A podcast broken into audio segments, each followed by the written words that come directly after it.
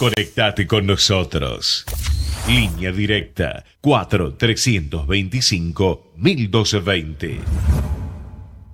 A partir de este momento comienza el horario de protección al corazón. La permanencia frente a la radio depende exclusivamente del cariño que cada uno se tenga.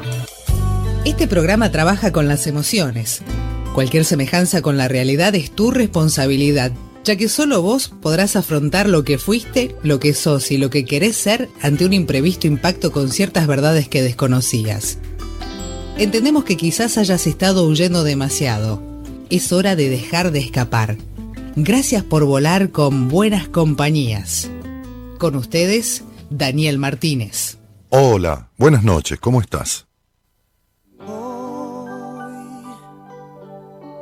Hoy, voy a ser yo mismo. Quiero empezar de nuevo, voy a ser yo.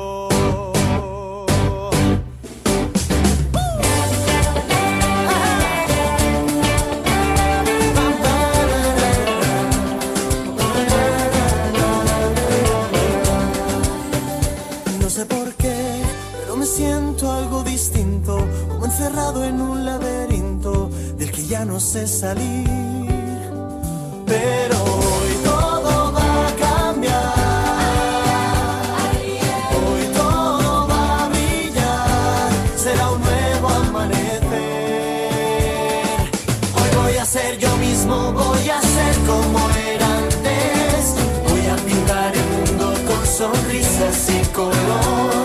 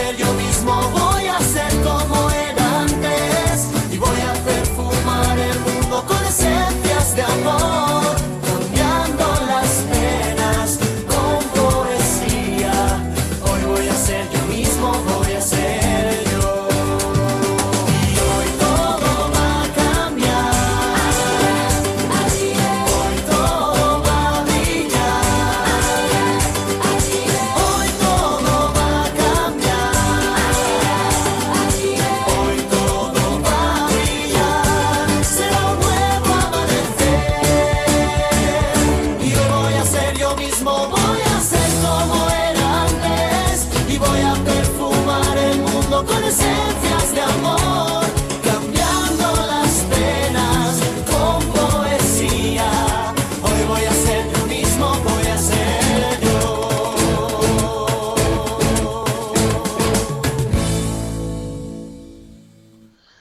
Bueno, hoy voy a hacer por mí. ah, hola, hola. Tengo mucho reto- retorno. Ah, no, ahí está, ahí está. Eh, hoy voy a hacer yo mismo, voy a hacer yo. Estoy buscando algo. Estaba leyendo la letra de la canción y buscaba algo a su vez, pero no lo encuentro. Qué bárbaro. ¿Cómo puede ser? Tengo tantas cosas en la computadora que, en fin. Eh, no, hay un poema que yo me encontré mi alma, algo así, pero no sé dónde está. Buah, este.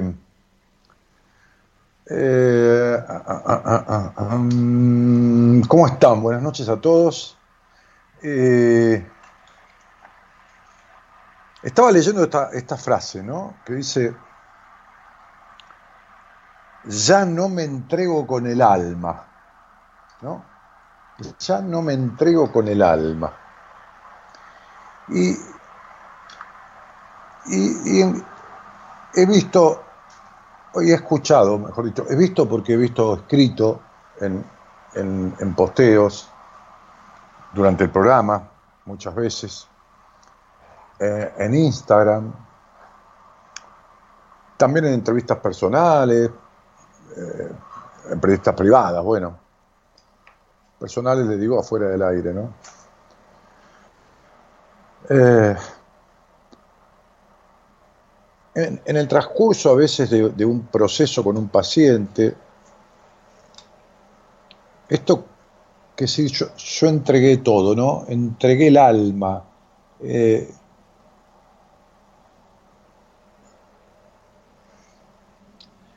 a mí me suena a tanta traición a sí mismo eso, ¿no? Uno, uno, puede decir puse el alma, ¿no? Uno puede decir, eh, qué sé yo, este, lo hice con el alma, ¿no? Este, puse cuerpo, corazón y alma, o cuerpo, alma y mente, qué sé yo, puse. Ahora entregué, esa, frase entregué el alma, es una frase tan de despojo, tan de despojo de sí mismo, tan de, vaciarse y tan de quien no entregó nada. Este,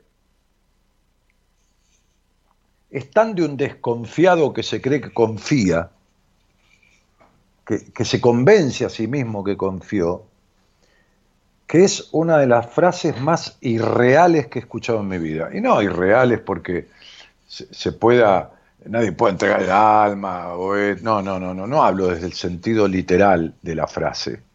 Hablo desde el sentido significativo que se le quiere dar, ¿no?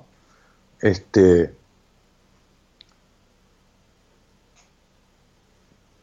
como si, como si el que la dijera se hubiera despojado absolutamente de todo y ya no quedaba nada y, en, y, y entregó el alma también, ¿no? O sea, viste, eh,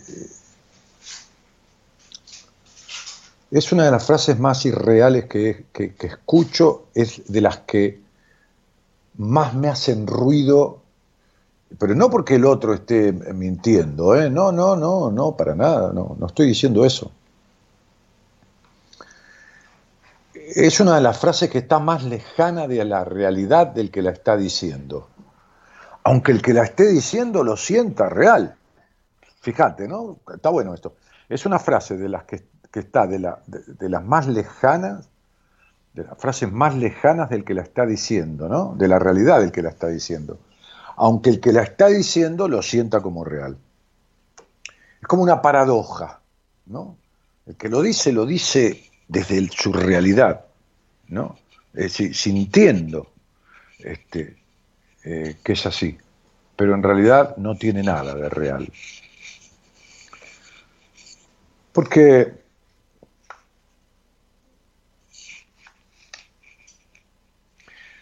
porque habla de una, de una de, una, de un renunciamiento a sí mismo, habla de una traición a sí mismo, habla de, un montón de cosas. Y, y, quien, y quien de alguna manera, aunque no sea así, exprese algo que es una traición a sí mismo, porque simboliza eso, este, este, es imposible que sea fiel a la persona con quien está y vamos a entender de qué estoy hablando. Estoy hablando de fiel, no de fidelidad genital, porque si no, cuando uno dice fiel o infiel, el, el 90% o el 80% de las personas, y no digo que esté mal ni que esté bien, ni juzgándolos ni nada, pero va al, al, al pito o, o, a la vagina. Inmediatamente entiende como infidelidad eso. Este, lo cual habla de una eh,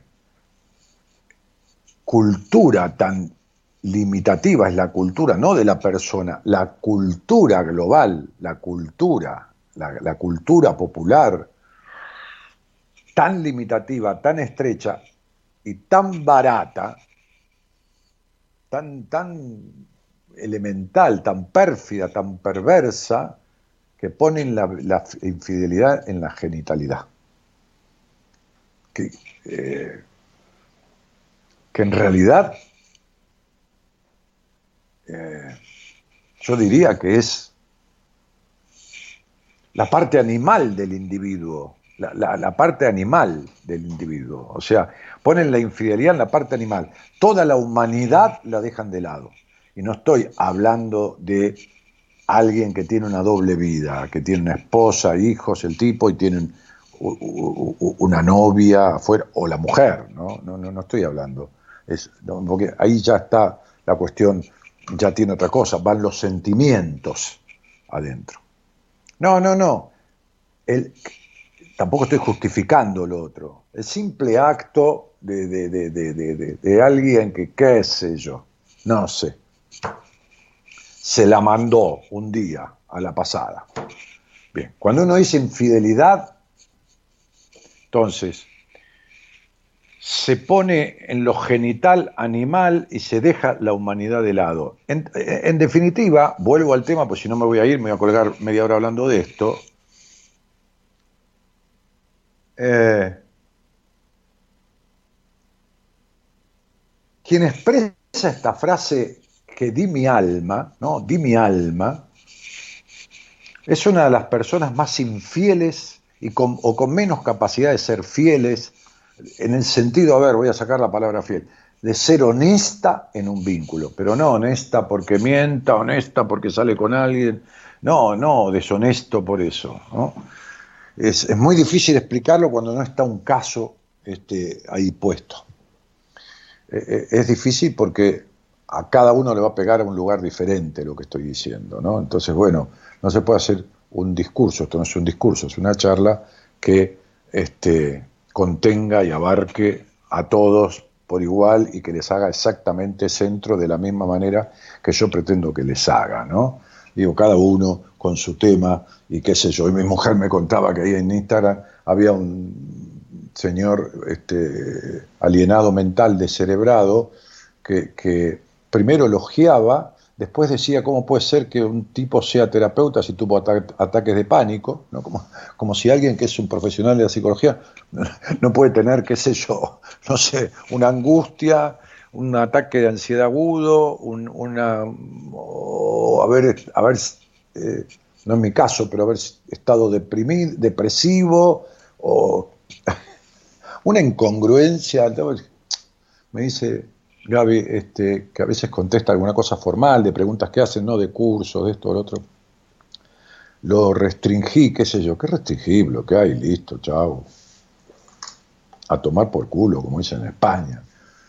Fíjate que si yo pretendo que me escuche alguien que tenga un cerebro atacado por los indios pigmeos, viste que te achicaban la cabeza, este, este, te comían el cerebro y te achicaban la cabeza, que diga, que exprese que, que alguien que tuvo ataques de pánico no puede ser profesional de la psicología.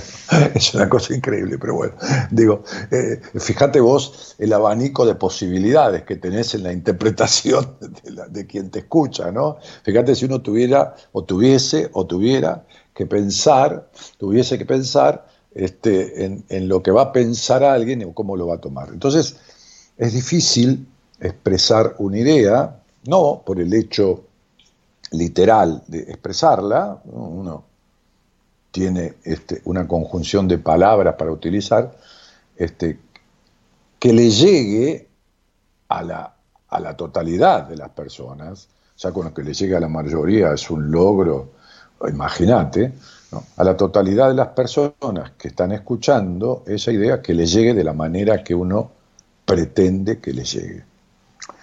Entonces, eh, me parece que esta, esta cuestión del alma, este, esta cuestión de, que, el alma tiene que ver con la esencia de uno, con lo más puro, lo más recóndito, es la posesión más absoluta, ¿no? Este, exceptuando la muerte. La, posesión más absoluta que tiene uno es el yo, el yo íntimo, el yo personal, ¿no? El yo, el yo absolutamente secreto, el yo propio, ¿no? Pero no, ya empecemos a pensar secreto porque eh, tengo secretos que no, no, no.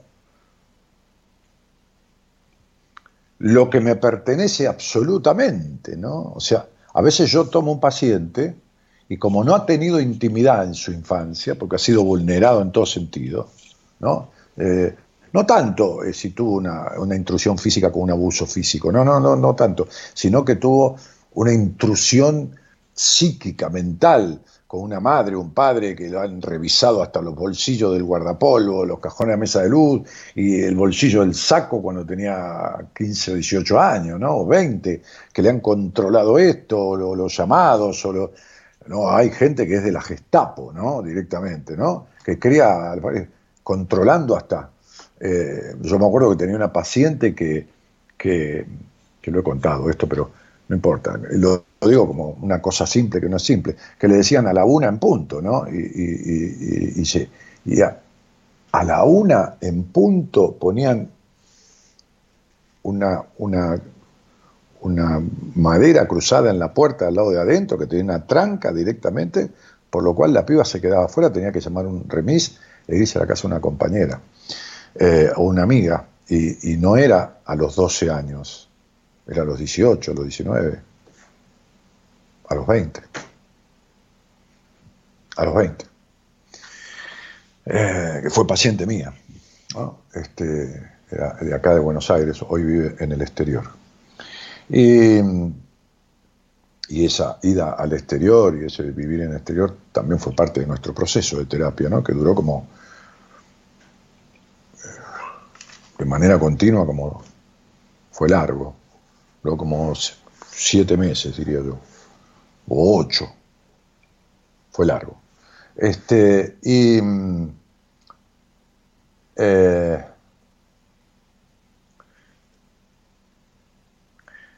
Hay veces que, a un paciente le, prohíbo absolutamente, le, prohíbo como indicación, como indicación, como, como sería, te harías mal y no te serviría mi tratamiento si vos comentás cosas de tu terapia con cualquiera.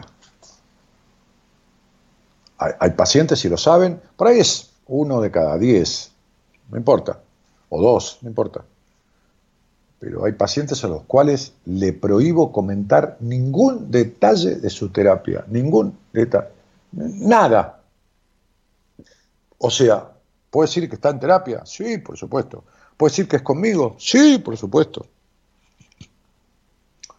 Este, ¿Terminamos el proceso y puede comentar lo que quiera? Sí, por supuesto. Sí, no, no, hay nada que ocultar, ni nada que avergonzarse, nada, ¿no? No, no, por supuesto, no, no, no. Pero es una pauta, porque yo, cuando como terapeuta,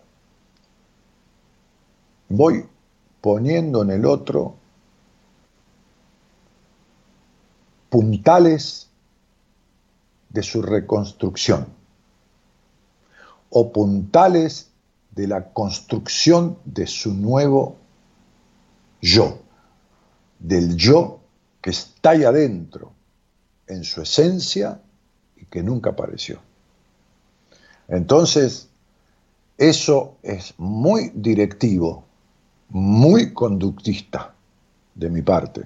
Es esto. Hoy vi una persona, una mujer, en las entrevistas de hoy, dentro de las entrevistas de hoy, en una de ellas vi una mujer.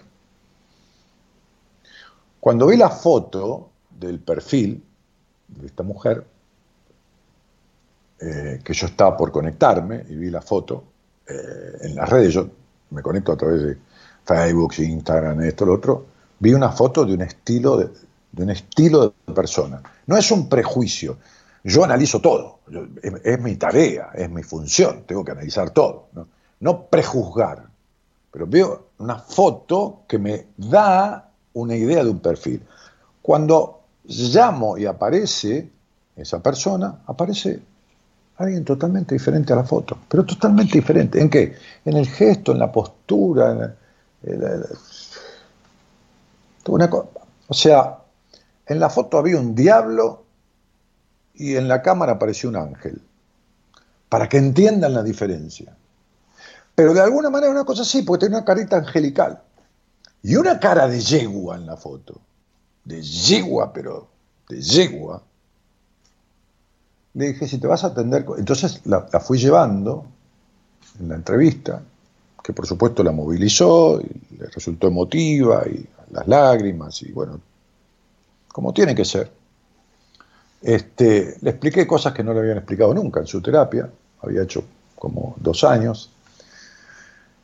Y le dije, si te vas a atender conmigo, que le di fecha como acá, para que me escriba los primeros días de octubre, algo así, este, este a, ver si, si, tengo lugar.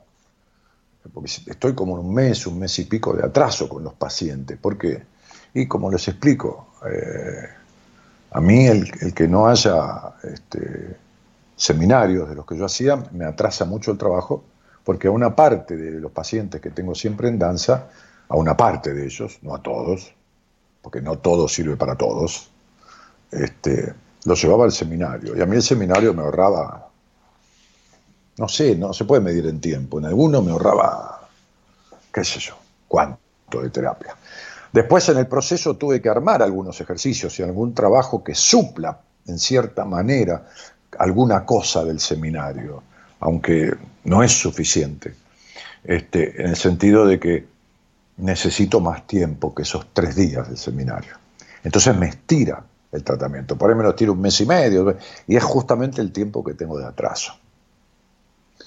Este, este, así que le dije, si decidís verte conmigo, si yo quiero, me dijo, bueno, eh, entonces le mandé un mail, como hago con la mayoría de las personas que tienen posibilidades de atenderse conmigo, o con alguien de mi equipo, o esto, o lo otro, o, o me piden el contacto por la posibilidad. Anoté todo lo que yo tengo que recordar, detalles de la entrevista, de su vida, de esto, de lo otro, todo, todo, todo, todo el resumen le pego el estudio numerológico y le dije, y anoté ahí, cambiar la foto, leer tal cosa, cambiar la foto, y le dije, si yo te voy a atender, esa foto desaparece. Porque vos estás queriendo mostrar quién no sos todo el tiempo. Así que conmigo eso se termina. ¿Y eso es así o así?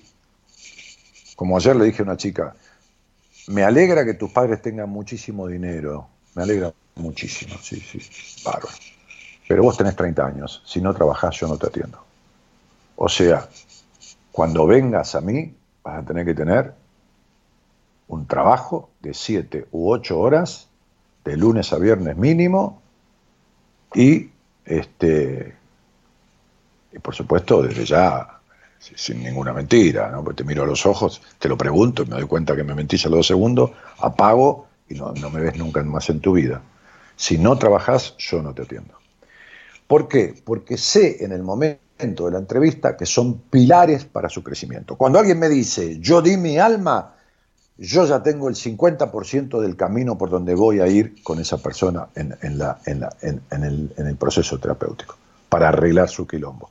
Yo ya tengo el 50% sabido de lo que tengo que hacer para sacarlo del quilombo en el que está. La mitad del tratamiento ya lo tengo. Fíjense la importancia de una frase que es totalmente antagónica a la realidad. Y no cuando se dice simbólicamente, no, cuando se dice desde, la, las tripas, ¿no? cuando se dice como, como una confesión. Así que bueno, este, yo doy mi alma. Yo ya no me, ya no, ya no me entrego con el alma, ¿no? Esta, frase yo entregué mi alma, ¿no? Este, es, tremendamente denunciante de un montón de afectaciones que a mí, de verdad lo estoy diciendo, ¿eh?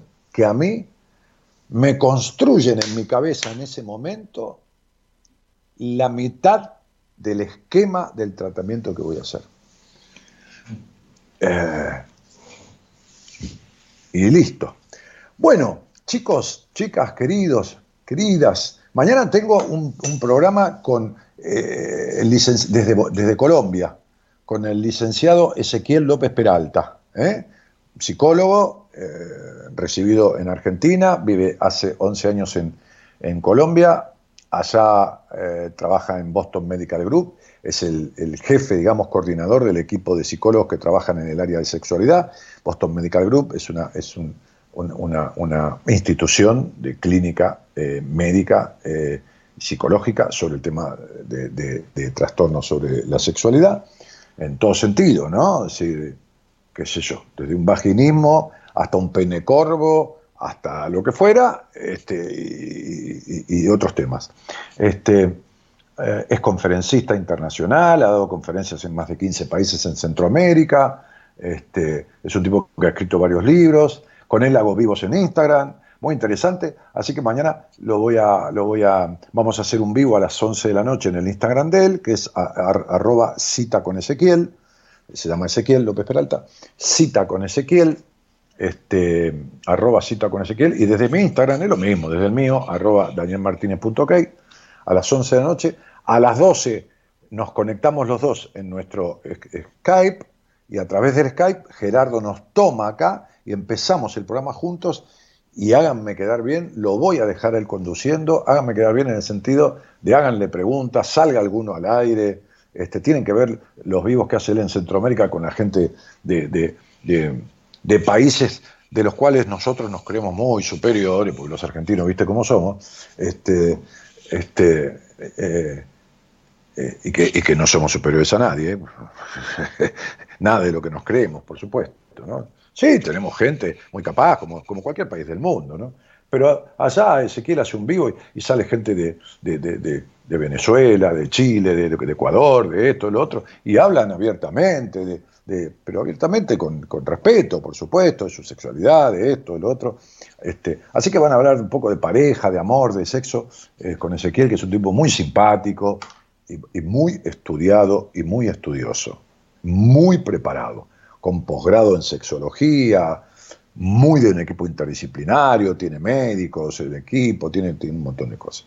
Así que mañana con él. Otra cosa que tengo que decir, que está eh, posteado hoy en Facebook y en Instagram, eh, en cuatro o cinco pasos, toda la, difusión del curso mío de numerología, que después de 25 años he diseñado, armado, grabado, ¿no? este, este, en 12 clases, y que, que no tienen más que entrar en la página web danielmartinez.com.ar, que está allí, está allí, este, en, el, en el posteo, en, Facebook y en Instagram, entrar en la parte, en la página que los lleva ahí, donde dice cursos, donde dice curso, dice numerología, hacen clic mandan todo el pedido de información, eso no los compromete a nada, e inmediatamente, Marita, inmediatamente, no digo al momento, digo, a vuelta de correo, porque se les, les piden los datos, el nombre, el mail, todo, a vuelta de correo les manda la primera clase sin cargo, la primera clase gratuita, la primera clase de obsequio, y la ven.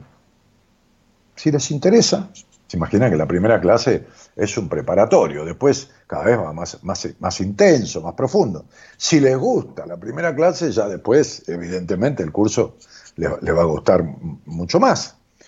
Pero la primera clase es para que se den cuenta, para que no comprar algo sin ver. No, dice, no, yo voy a entender un carajo. No, la primera clase, ¿no? Este, y Marita después les manda las 11 clases que quedan y les manda en un archivo el libro de numerología también. Bien. Entonces, entran danielmartinez.com.ar, que es mi página web, ahí donde dice cursos, ahí dice numerología, haces clic, llenas el formulario y Marita te manda en qué consiste, qué esto, qué lo otro, toda la explicación del curso, de las clases, de primero, de segunda, la tercera, qué tienen las clases, qué no tienen, qué esto, qué lo otro, y cada clase, ¿no? Con lo que tienen, los temas que se tocan. Y después te manda apuntes de cada clase. Apuntes de cada clase. Más el video de la clase filmada de dos horas. Así las 12 clases completas y un PDF con el libro de numerología. Para que leas algunas cositas de ahí que tienen basecita, ¿eh? algunas basecitas. Así que bueno, hoy fue posteado todo eso, te lo digo porque me pidieron que lo anunciara, ¿eh? este, y, todo muy bien. Bueno, vamos, todavía me quedo con las ganas de, terminar el, CD, no importa, si no estuviera el CD ese, haríamos charlas, es lo mismo. Pero escuchamos, hay mucha gente que es nueva, ¿no? Aguántenselo, los que ya lo escucharon. Hay mucha gente que es nueva y le pido ¿no? este, a, mi querido este, productor, eh, eh, Gonzalo, que, si quedan, si quedan algún, este, algún numerito, algún track para elegir, porque el otro día parece que salieron dos personas y quedaban cinco tracks, sí quedan, quedan. Eh, ¿Cuáles quedan, Gonzalo? A ver, decímelo, querido. Gonzalo no está muy atento, este, este Gerardo. Debe estar, eh, ya sabemos, ¿no? Ya sabemos qué está haciendo. Es un pibe que no, no, no, no para, debe estar, este, ¿no? Sí. Sí. Bueno, en fin, en fin. Muy bien. Bueno, vemos entonces. Si hay alguien, porque a veces, ¿qué pasa? Que todo el mundo elige eh, como el mismo número, ¿no? O, quedan números que, no sé por qué será que quedan como vacantes, ¿no? Este, en fin. Así que eh, veremos, veremos. Ah, quedan dos solos, dos, dos, dos tracks solos, ¿no? el 1 y el 14. Quienes habían elegido el 1 y el 14 le, escriben a Gonzalo 11 31 03 6171 y si quieren ni hablamos. Hola, ¿cómo te va? Soy de, qué sé yo, de Rafael Castillo este, o de Jujuy este, y lo quiero escuchar con vos. Dale, lo escuchamos. Terminó y si quiere, digo chau, me dice chau, listo, y terminamos. Listo. Y si quiere, hablamos de algo del, track del CD. Y si no quiere, no. y se terminó. O si quiere, le contesto una pregunta que quiera con su numerología, una pregunta que quiera hacerme. Solamente esa pregunta, se la contesto y se va. Listo, como quiera. ¿Ok? Así que eh, estamos esperando esta cuestión. Eh, Blanca Sol Caralioni dice, yo escucho a Ezequiel todos los días, es un genio, mañana no me lo pierdo. Bueno, dale. Sí, hay mucha gente que lo, que lo conoció. Andrea Pasos dice, no te enojes, Daniel. ¿Cómo que no me enojo? Si no me enojo. No me enojé en ningún momento. ¿Cuándo me enojé? ¿Qué, están escuchando? Eh, bueno, qué bueno, otro programa con ese, vi el primero, estuvo genial. Sí, Paula, pero este va a estar interactivo, porque en el primero no, había una complicación, que no, se podían hacer llamados. Marina San Pietro dice, hola Daniel, desde Paraná, siempre escuchando. Bueno, vamos a pedir un temita musical, mientras leo unos mensajes, fíjense si quieren este, salir al aire conmigo y si no quieren ponemos música, qué sé yo. Se acabó el problema. Dale. Buenas noches a todos. Gerardo Subirán en la operación técnica. Muchas gracias por estar. Yo en pijama, chicos, ¿eh? Estoy en pijama completo, ¿eh? Pantuflas y pijama. ¿eh? Sí, pijama, ¿eh? Y tengo el pantalón que es un bordó más oscuro, así que hoy estoy así. Terminé de laburar, estaba muy cansado, hoy anduve, me fui hasta el consultorio, volví, atendí, eh, contesté cosas de pacientes, hablé con pacientes, di entrevistas. Bueno, la verdad que estoy palmado. Entonces, pero bien, tranqui. El lunes estaba más, más, cansado desde otro lugar, porque estuve mal del estómago un poquitito. Este, no va a faltar el que diga cómo, cómo el tipo se dedica a la psicología y está mal del estómago. Entonces, este, este, y, me quedé directamente con el pijama. Si me quedé a cenar así, este, me saqué toda la ropa, que es como desencillar, ¿viste? El problema de, estar en el mismo lugar, trabajar en el mismo lugar, eh, comer, eh, esto, lo otro, no salir, no, no, es un síndrome, ¿no? tiene nombre, tiene nombre el síndrome. Bueno, vamos, dale. Te invitamos a viajar con nosotros con un destino en común. Descubrir lo que te está haciendo mal. De 0 a 2, Buenas Compañías, con Daniel Martínez.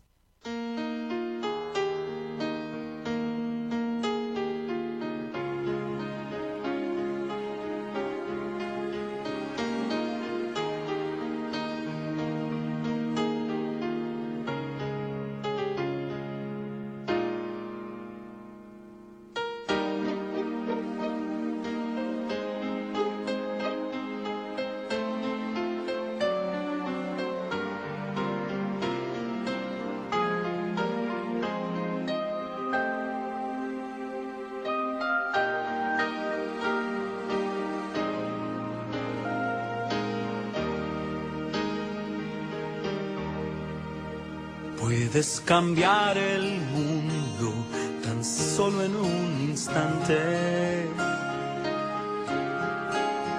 Puedes cambiar de rumbo si quieres que eso pase. Puedes mirar adentro tu sentimiento, el universo traerá tus sueños, cambiar el por ti.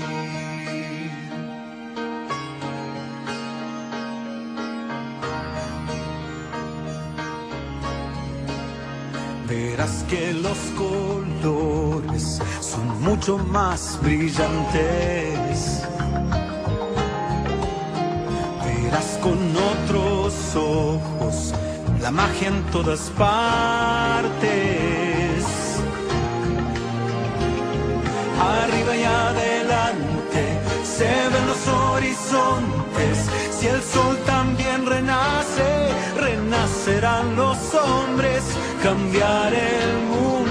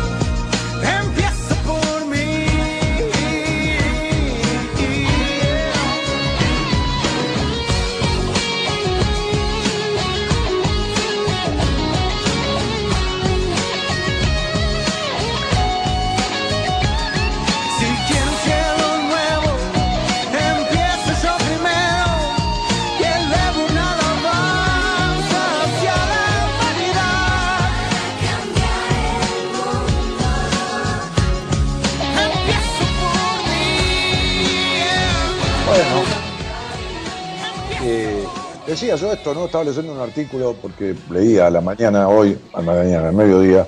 Ah, bueno, ese concurso lo ganó una persona que acertó la hora que eran las 12 y 48, ¿no? PM.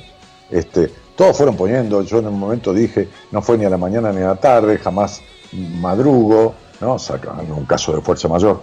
Este, eh, desde ya la noche no, la foto aquella que aparecía yo tomando sol en el balcón, que mi mujer me sacó de espaldas, así que alguien acertó la hora exacta, 12 y 48, este, y, pusimos la foto de, su posteo, ¿no? de cuando contestó la foto de su Instagram, en el Instagram, para que se verifique que, que- fue esa persona, este, y, se ganó el- el formato electrónico de uno de mis libros, que lo eligió. No, este, estoy quemado, dice, el síndrome que afecta a casi el 90% de los argentinos, ¿no? Es, el síndrome, es, es un síndrome que se, se denomina síndrome, síndrome de burnout, se escribe burnout, este, y, y- da los síntomas, ¿no? Esta cosa de, de- de- estar todo el tiempo, y hay algo que yo noté que me pasa, ¿no? Y le pasa a Gabriela también. Uno trabaja más que, que en el consultorio porque está más conectado, porque no tiene lo que hacer, porque a veces yo que no soy un tipo, no soy el gran lector, pero por ahí me va a leer un libro, lo leo de a pedazos, de aparte, lo agarro, lo, lo esto subrayo algo, lo dejo al libro, lo agarro dentro de seis meses. No, no, no, no puedo ponerme a leer porque y, además hay mucha pantalla, ¿no? Es decir, este, pantalla de WhatsApp, pantalla de, de- de computadora, pantalla de televisión, pantalla de, ¿no? Este, el otro día la escuché a Moria Casana ahí en el cantando, decir, este, estamos en el mundo pantalla, creo que dijo una oportunidad, ¿no? Este, y mm, vivimos el mundo pantalla o algo así. Y está muy bien dicho, está, Mo- Moria es media ocurrente, este, o es muy ocurrente realmente. Eh, media digo porque tiene frases propias, ¿no? Este, mm, y- y bueno, y, es todo un, un conjunto de síntomas, ¿no? De cansancio, de irritabilidad, de, de sazón, de que produce este encierro, ¿no? Este encierro enfermizo, este, eh, eh, e ilógico al que, al que fuimos sometidos sin ningún sentido, porque estamos con amor y que no me venga. Ahora fíjense que todos los, o, o mucha, mucha parte de los científicos, biólogos, esto, todo, este, este, especializados dijeron que no hay que hablar de pico. Antes decían, llegamos al pico, ah, no hay que hablar de pico, hay que hablar de la meseta. Estamos en la meseta alta, en la meseta baja. Eh, han meado afuera el tarro 200 millones de veces. 200 millones de veces, ¿no? Desde el ministro que dijo esto acá no llega, está lejos, está en China, este, hasta cuando el mismo presidente de la nación eh, nos comparó con Suiza, con Chile, con esto, diciendo que estamos mejor que este, que el otro, que el otro, que el otro.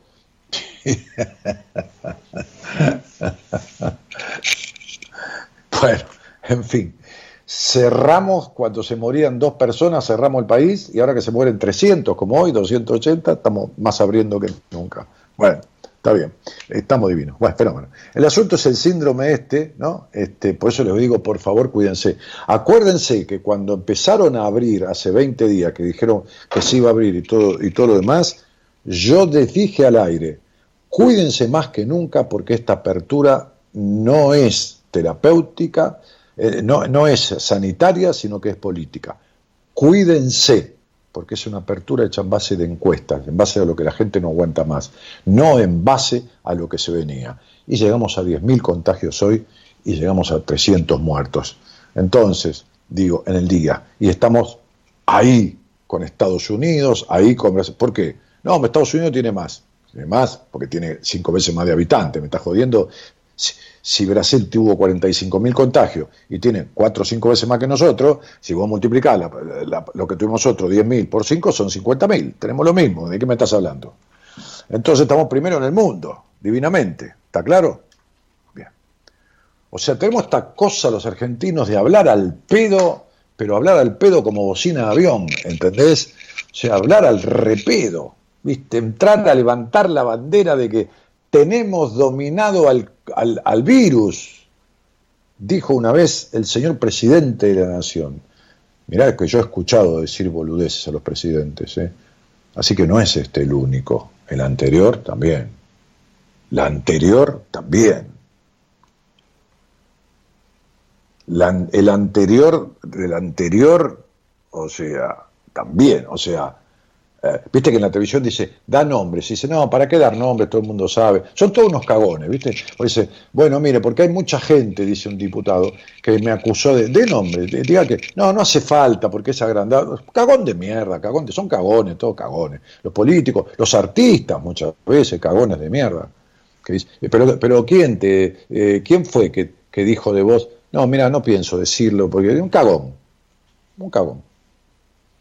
Entonces, el presidente Fernández, la presidenta Kirchner, el presidente Macri, han dicho cada boludez. El presidente... Decir que Méndez, Méndez, digo porque es mufa, que leyó a Sócrates, decir que íbamos a llegar de acá a la estratosfera en, en- ocho horas, de acá a la estratosfera, viajar a, a otro planeta. Este, pero así, se lo dijo a los chicos en un discurso. Eh, agarrar un papel de, un discurso que tenía para otro acto y empezar a leer en este acto. Es como si tenés un discurso para los chinos y estás frente a los alemanes. Y empezó a leerlo y lo leía y seguía. Se ve que alguno le dio un codazo. Eh, la señora Fernández. Por favor, cuando dijo hay que tenerle miedo a Dios y un poco a mí cuando dijo en Harvard, esto no es la matanza, ¿viste? Esto es este, ha escuchado así cada pelotudez, Dios santo, cada pelotudez. ¿no? Tenemos dominado el COVID, tenemos esto, porque Suecia, Suecia, la puta que lo parió, boludo, Suecia, mamita querida, unos países mejor estándar de vida del mundo, ¿no? Suecia, que la gente se suicida porque no tiene una mierda que hacer, tienen todo tan arreglado. ¿Y por qué se suicidó? Y porque no tenía un carajo de que. En fin. Eh, el síndrome este, me voy para, que, para ese lado porque es inevitable, chicos, ¿eh? es, este, es inevitable, ¿no? Entonces, eh, no den pelota a nadie. cuando abran las compuertas del país y digan, dale, porque en fin, no le den pelota, no le den pelota. Se los dije hace 20, 30 días, se los dije, había 3.000, 4.000 casos, estamos en 10.000.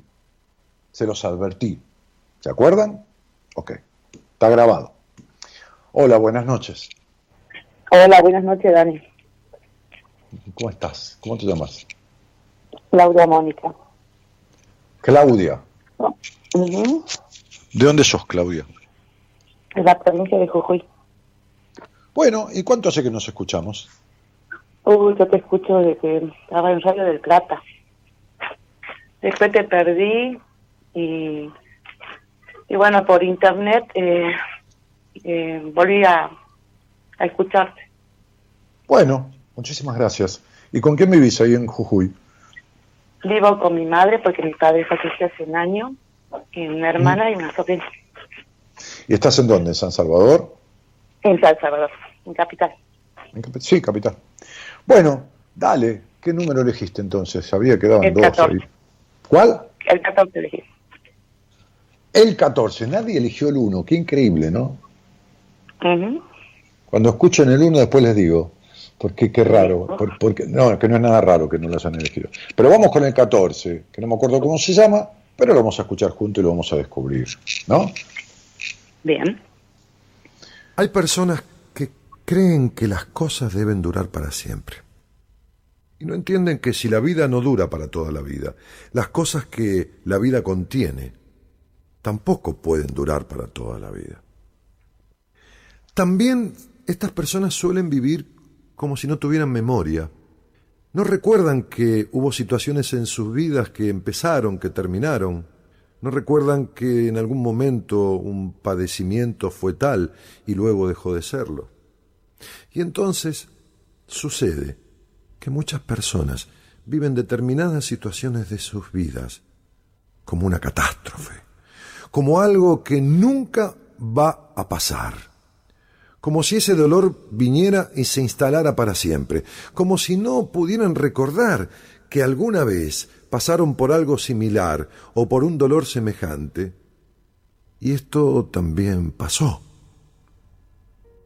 Cierta vez había un pintor muy enamorado de una mujer.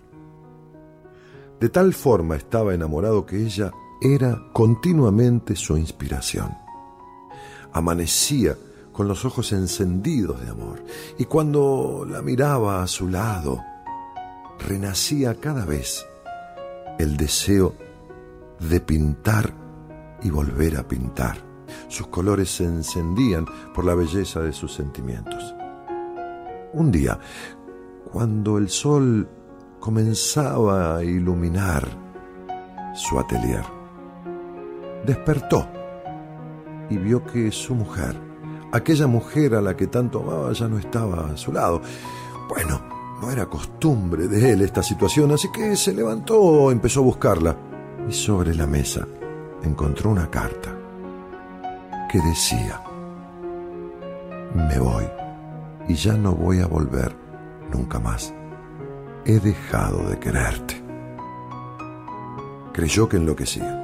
Desesperó comenzó a tirar cosas contra las paredes y se sumió en la más profunda de las depresiones de un momento para el otro. Y empezaron a pasar los minutos y las horas y también los días. Y no comía y no tomaba agua y no vivía. y cuando ya su cuerpo empezaba a debilitarse gravemente, recordó que había un monje, no muy lejano, en un monasterio, que había conocido cuando niño y que siempre tenía una respuesta para cada cuestión que él le planteara.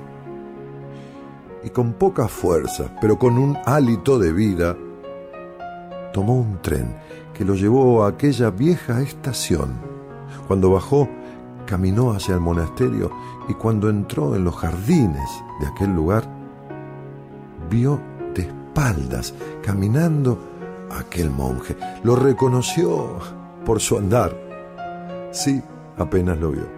Se acercó a él presuroso y cuando estuvo allí, con su barba crecida, con sus ojos decaídos, con su pelo desgreñado, se puso adelante del monje a quien le resultó un rostro algo conocido, pero muy desdibujado.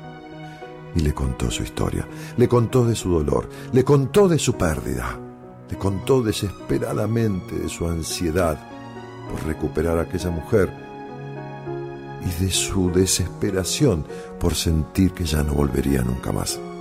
Y cuando le hubo contado todo esto, esperó una respuesta, ávido, con la necesidad de aquel que no tiene otra opción en la vida que lo que va a escuchar.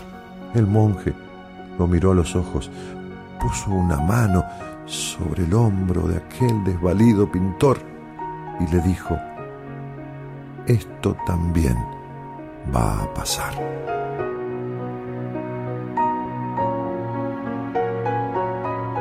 Desconcertado desconcertado por esta respuesta.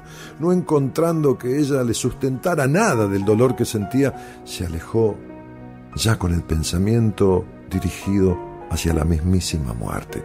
Tomó aquel tren, llegó a la estación de su pueblo y cuando bajó por las escaleras se topó intempestivamente con una mujer, a la que se le cayeron las pertenencias en ese encuentro, por ese choque Ambos se agacharon a levantar las cosas y cuando se miraron, quedaron perplejamente enamorados. Nunca se habían visto en la vida, pero sintieron como si se conocieran desde siempre. Y desde ese momento, desde ese preciso instante, no se separaron nunca más.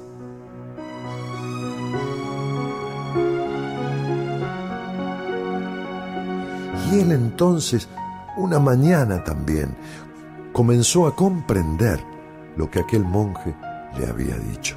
Y entonces sintió el deseo, la obligación de volver a verlo y de contarle todo, y de decirle cuánta razón tenía. Así que tomó aquel tren, llegó a aquella vieja estación, entró por los jardines del monasterio y fue en busca de aquel hombre. Y cuando lo encontró, con desesperación, ya sin barba, ya con los ojos llenos, colmados de amor.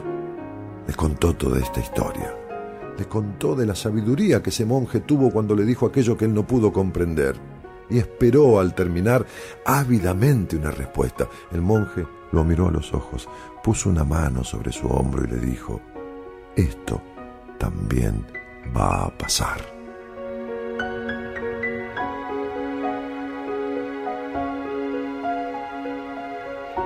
Uno no debe sumirse en la peor de las sensaciones y de las desgracias cuando pierde algo, ni tampoco en la mayor de las euforias cuando lo conquista, porque las cosas en la vida, como la vida misma, siempre pasan.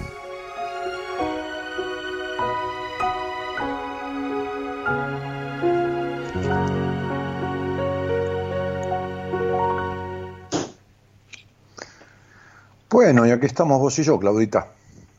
Así es. Así que como lo prometido es deuda, y dije, quien quiera que me acompañe a escuchar el track, y si no quieren no hablamos de nada, y si quieren me hace una pregunta de su numerología, se la contesto, tenés la opción de lo que quieras, de que hablemos de lo que te pasa con respecto a lo que escuchaste, de que no hablemos de nada es. y cortás, o de que me hagas una pregunta. Lo que Que quieras. hablemos de este, de que hablemos de este video. Que hablemos de este audio. Sí. audio. Ajá. Bueno, si tenemos que hablar de este audio, tenemos que hablar de que la decepción en los vínculos, en tu vida, en los vínculos hablamos con respecto a, en tu caso son los hombres, este, este, tu, tu, tu, tu, objeto de deseo, digamos, ¿no? Este, Ha sido siempre esta, esta decepción, este final decepcionante. Así. ¿Eh? Sí, así es. Este, y, y, y que esto eh, ¿Vos le has buscado explicación o, o, le has buscado una vez que le encontrás la explicación? Porque cuando uno encuentra el por qué es importante, pero después tienen que encontrar el para qué. O sea, ¿por qué pasó algo? ¿Por qué pasó algo? Bueno, pasó que, qué sé yo, ¿no? Este, vino, este, no sé, cualquier cosa. Me vino, hablando de los ataques de pánico que tuve, me vino los ataques de pánico, entonces, eh, ¿por qué? Bueno, por tal cosa, porque estaba estresado, por, por lo que fuera, ¿no? Por lo que fuera. Bien, este, este, eh, ¿para qué? Para que algún día fuera a hacer terapia y viera otras cosas. Para que terminara siendo doctor en psicología y siendo un terapeuta con una formación muy heterodoxa, muy, muy, muy fuera de, de como le decía hoy a una paciente, mi tratamiento no tiene nada que ver con nada de la mayoría de los tratamientos. No es para nada el mejor, es efectivo. ¿Qué sé yo cuál será el mejor? Y a mí qué me importa. Lo que sé que lo que yo hago, que es totalmente diferente al 99,99%, es efectivo. No es mejor que el de nadie, pero es efectivo. Entonces, digo, ¿Por qué me pasó lo que me pasó? Bueno, porque la taquicardia, porque esto, porque el ataque de pánico, por lo que fuera. Bueno, eh, ¿Para qué sucedió? Para que fuera a donde dije que nunca iba a ir en mi vida, a un terapeuta. Y ahí fui, para que aprenda a dejar la soberbia. Muy bien, por ahí empezó la cuestión. este, y, para qué otra cosa? Para, para lo que siguió después. Entonces, ¿alguna vez descubriste el porqué de estas decepciones siempre de los hombres? Primero, ¿descubriste el porqué? ¿No? No, yo, yo, al principio decía que son los mandatos que tenía de mi papá, pero... ¿Y eh, ¿Pero qué dijo tu papá? ¿Dijo, te vas a decepcionar de todos los hombres y dijiste caso? Eh, no, porque mm, cuando éramos adolescentes él como que no nos dejaba salir y, y, y no, mm, hasta grande no nos dejó salir. Ajá, ¿y hasta qué edad? Eso a mí me dio miedo, me dio, me dio miedo salir porque decía, si se ponen de novia no van a salir a ningún lado, entonces yo prefería mi, mi libertad en ese aspecto. Y ya después yo me hice grande y ya me acostumbré y cuando quise entablar una relación me, me costó, me costó mucho y me cuesta en realidad, ¿no? Pero, a ver, a ver, vos me haces acordar un cuento que había Éramos chicos y veraneamos en, algún, en un lugar que es en el sur de la provincia de Buenos Aires, que es un balneario que se llama Reta, está en Claromecoa, está Claromecoa al cerca, bueno, este, y un gringo, un gringo, dicen de dinamarquesa allá, nos contaba, éramos chiquitos, ¿no? 13 años, que se nos contaba una historia de, de que uno de los muchachos de ahí había pescado, un, no me acuerdo, poner un bagre, y, y, lo había sacado del agua y despacito le enseñó a respirar y se lo llevó a la casa. Y el pescado respiraba y andaba por el mundo con él. Y un día volvió a la playa, se le cayó al agua y se murió ahogado el pescado. Entonces, o sea, esta es tu historia, ¿no? O sea, más o menos este, eso. ¿eh? Claro, de, chica no podía salir, todo lo otro te tenía encerrado, y, en grande respirar, y, y, respirando. Y en grande cuando, pudi cuando, pudi cuando, pudiste respirar te ahogás. Sí, exacto, ni más ni menos. Perfecto, pero ¿qué quiere decir que nunca pudiste concretar? A ver, vamos a hablar claro. Este, como se dice usualmente, ¿no? Eh, que es vulgar, pero no es real, ¿no?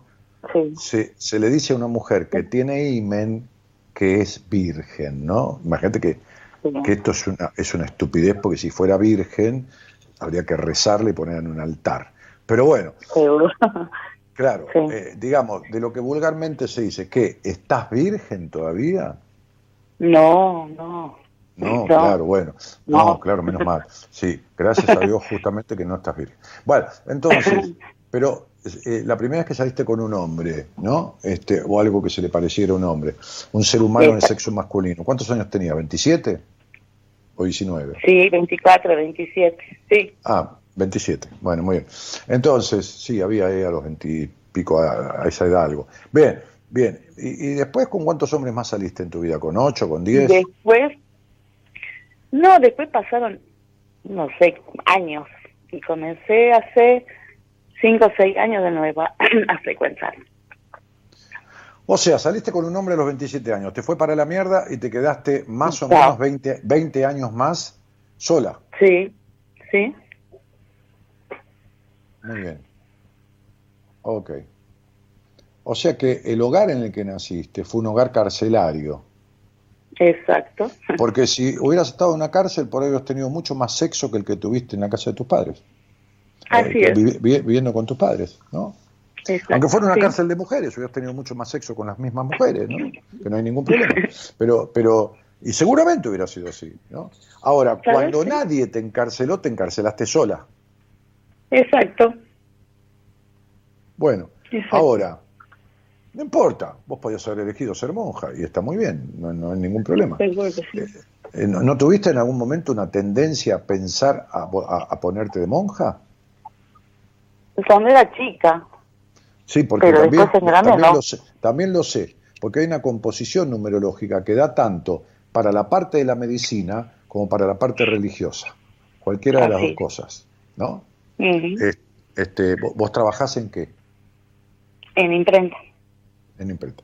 Entonces, digo, este, eh, y había una posibilidad de, de esto, de, de- de- ¿hay alguien muy religioso en tu familia, tu mamá o Sí, mi hermana, mi hermana ¿Eh? y mi mamá también.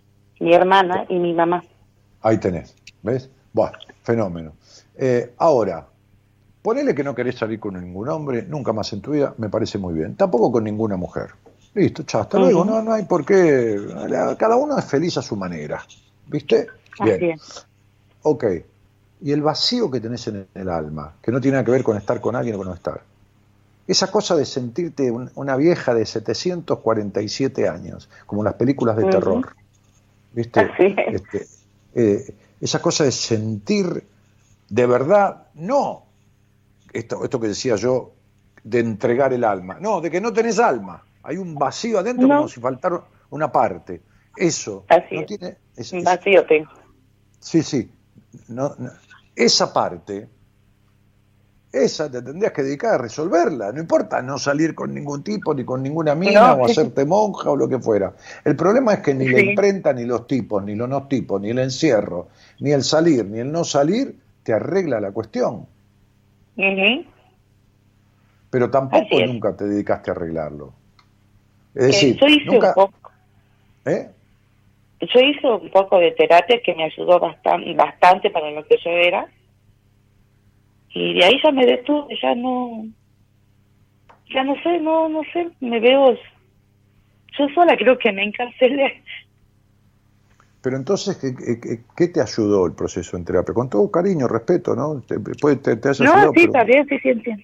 No, sí me ayudó nada, yo era más pesada, más, más introvertida, no, y más tomaba pastillas para dormir y, y, y bueno, con música y masaje y algunas cosas que hablábamos, este, eh, también, también, este, algo, no, no lo que me hubiera gustado, pero bueno, por eso digo, creo que me ayudó algo, ¿no? Que me- Ah, esto es como si vos vas a comer a un lugar y te digo, ¿y qué comiste? Y dice, mirá, me dieron una comidita, Sí, no lo que me hubiera gustado, pero por lo menos algo ¿viste? parecido me, a eso. me- me llené la panza. Bueno, está bien. Así es. Evidentemente, Clau, lo que pasa con vos es que no querés arreglar Ah. nada.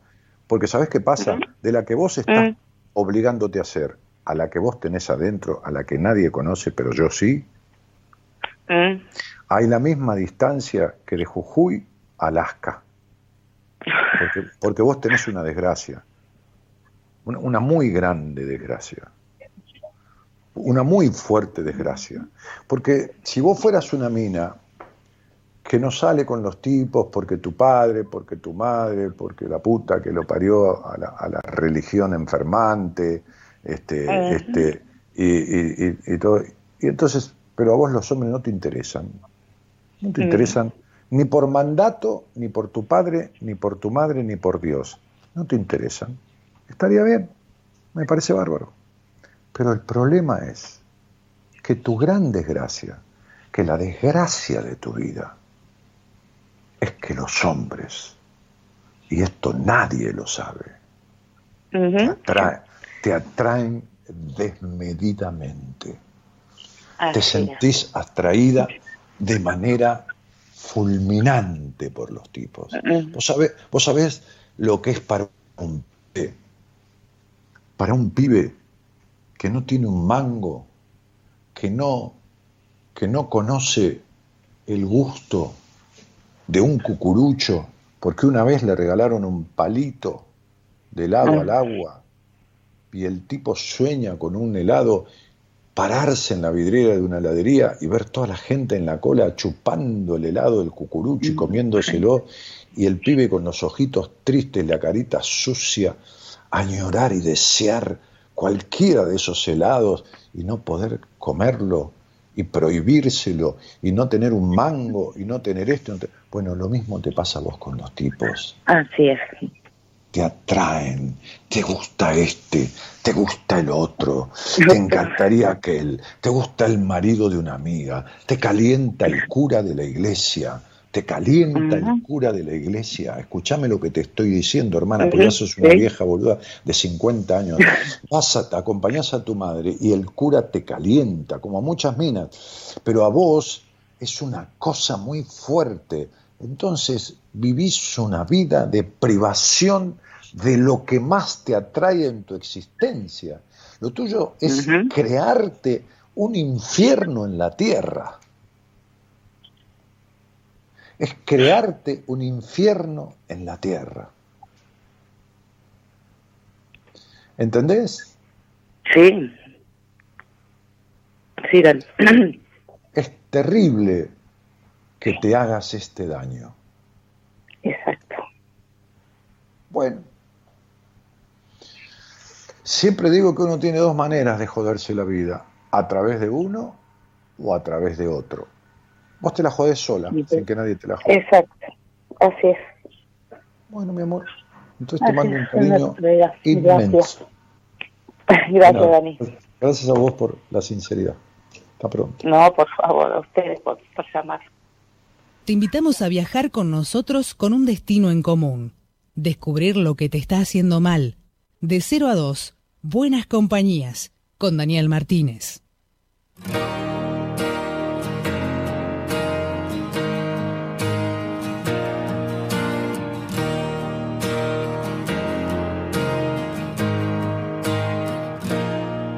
No soy ejemplo para nada y para nadie. Tengo miserias como cualquiera de ustedes. 14 marcas que me duelen en el alma y cien defectos que me siguen y no aprenden. Las dudas se divierten, no descansan nunca, como los miedos que siempre estarán presentes. A veces sonrío sin ganas y al revés, que a nadie importa, nadie tiene que saber. Y aunque las cosas con el tiempo no se olvidan, voy a estar más alerta, más tiempo conmigo que cada vez soy más consciente que la vida, sin darnos cuenta, se consume en un suspiro. Voy a quererme para quererte mucho más. Voy a tratar de ser mejor y más valiente. Es el momento de enfrentarse a la verdad, que ya está bien de procurar y perder siempre. Recuerdo que un día fui fuerte. Recuerdo que no juzgué a nadie porque cuando me siento débil, aún sigo queriendo, queriendo matarme. Qué duro es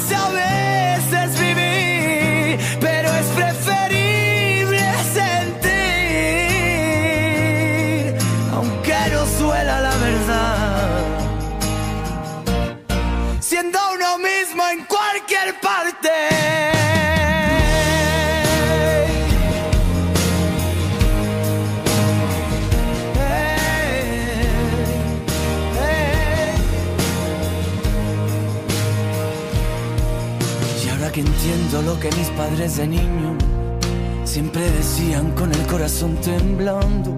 Nunca te fíes del que quiera ser tu amigo, que con un caramelo te mete en el saco. Y piensa si eres uno más de los que estrellan su tiempo en un televisor de color rosa. Y si es verdad, yo fui dote que te molesta. Si no te gusta otra cosa, mariposa. Dice un amigo que no tenemos remedio. Abrir el corazón siempre nos sale caro. Que no me importa lo perdido si es sincero. A mí me importa todo el vino derramado. Yo que forjé mi historia con los buscavidas. Pierden el tiempo los que intentan que me frene. Por eso ahora si me escuchas, no te rindas. Siéntete libre y orgulloso de quien eres. Recuerdo que un día fui fuerte. Recuerdo que no juzgué a nadie. Porque cuando me siento débil, aún sigo queriendo, queriendo matarme. Qué duro saber. Qué, pero el 14, dice Gladys Creta. Bueno, ahí lo tuviste, Gladys Creta. Este, comenzó a comprender lo que aquel monje dice, ¿no? Bueno, saludos de Punta Alta, dice Anabela. Andrea Paso dice, todo pasa, lo bueno pasa, lo malo también, lo único que no pasa es la crisis financiera, jaja. No, es que no, nadie hace que pase si no hay capacidad. ¿Qué querés? Este, si todo el mundo chorea y, y roba y administra para la mierda, ¿qué va a pasar? No va a pasar nunca. Wow, qué belleza esa historia, dice Paula. Vicky Martínez, wow, lloré, es así. Bien, ok. Y Ani Reyes que llora y todo pasa, decía el anillo de Grondona. Este, sí, claro. Este, todo mejor que pasara si no iba en cana. Yo elegí el número uno, pero no tengo suerte con el llamado, dice Vero. Ajá. Me pudrió esa frase, dice Alejandra Márquez. Bueno, está muy bien. Este, y hola, buenas noches. Esta pandemia también pasará, dice Jenny Judith Altamirano. Sí, pero mientras tanto hay que cuidarse mucho y, este, y, tener sentido común con uno mismo, ¿no? Este, hola, no, no apelar al de los que nos dirigen, porque, guau. Hola, Dani, muy bueno el tema de hoy. Un abrazo de Pablo y mi señora Ana. Ese relato me sacó lágrimas, estimado Daniel, dice Ani Reyes. Seguimos en Instagram. Bueno, esto es un aviso que puso este, Padre Castrador, dice Andrea Pasos. Sí, hipercastrador. Eh, Dani, eso es genial, me encantás, dice Maru Mar. Andrea dice ideal para ahora, si tenés que quedarte en casa no podés salir. Eh, mm, mm, mm. Felicitaciones Dani por estar hoy en buenas compañías. Alicia, tu fiel oyente, alguien me decía hoy se te ve bien Dani, pero tenés que tomarte unas vacaciones. ¿A dónde querés que vaya, mi amor? No voy ni en pedo a ningún lado. No. En el nombre del Padre, del Hijo, del Espíritu Santo, amén, dice Andrea. Sí, hay gente, esos comentarios, dice Romina Panaciti.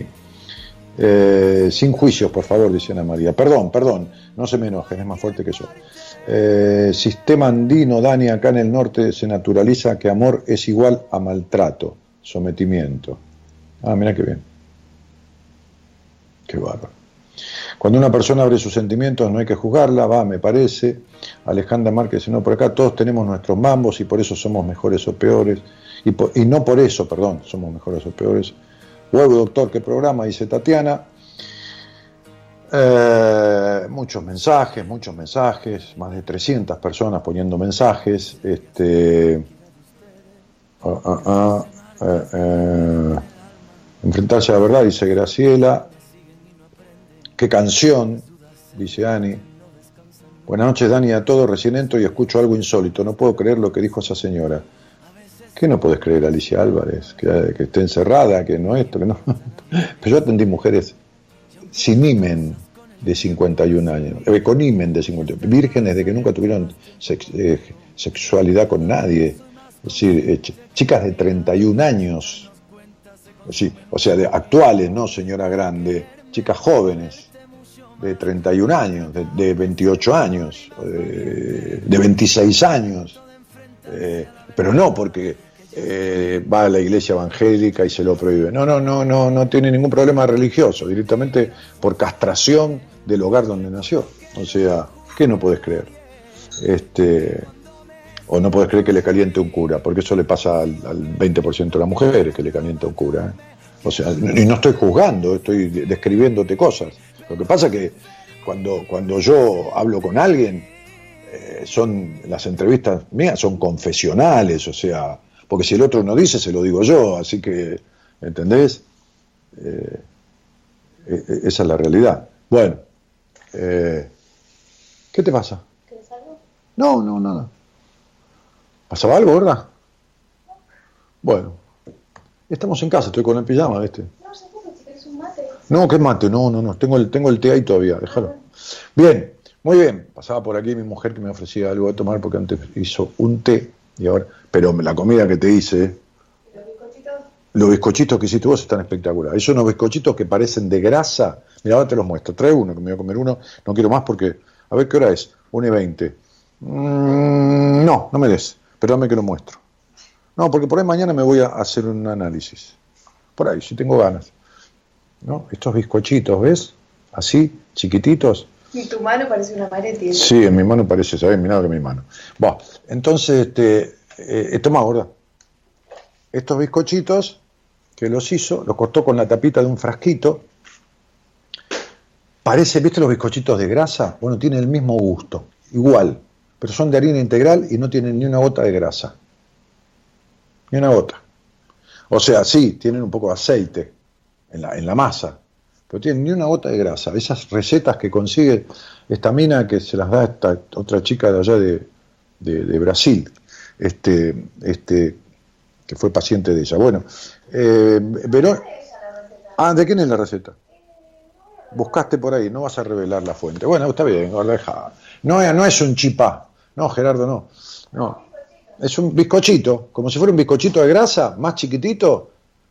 Este, mira que a mí me gusta un bizcochito de grasa. En medio que me los prohíbo porque, viste, bah, ok, que el colesterol, que, que, que engordo, que me, como un sábado, un domingo, voy regulando. Yo como de todo, pero regulado. Este, y, pero tiene el mismo gusto que un bizcochito de grasa, una cosa perfecta, pero no es de grasa, loco, es, es, es el cielo, porque te imaginas que lo comes libremente. Ok, Verónica, ¿cómo te va? Hola.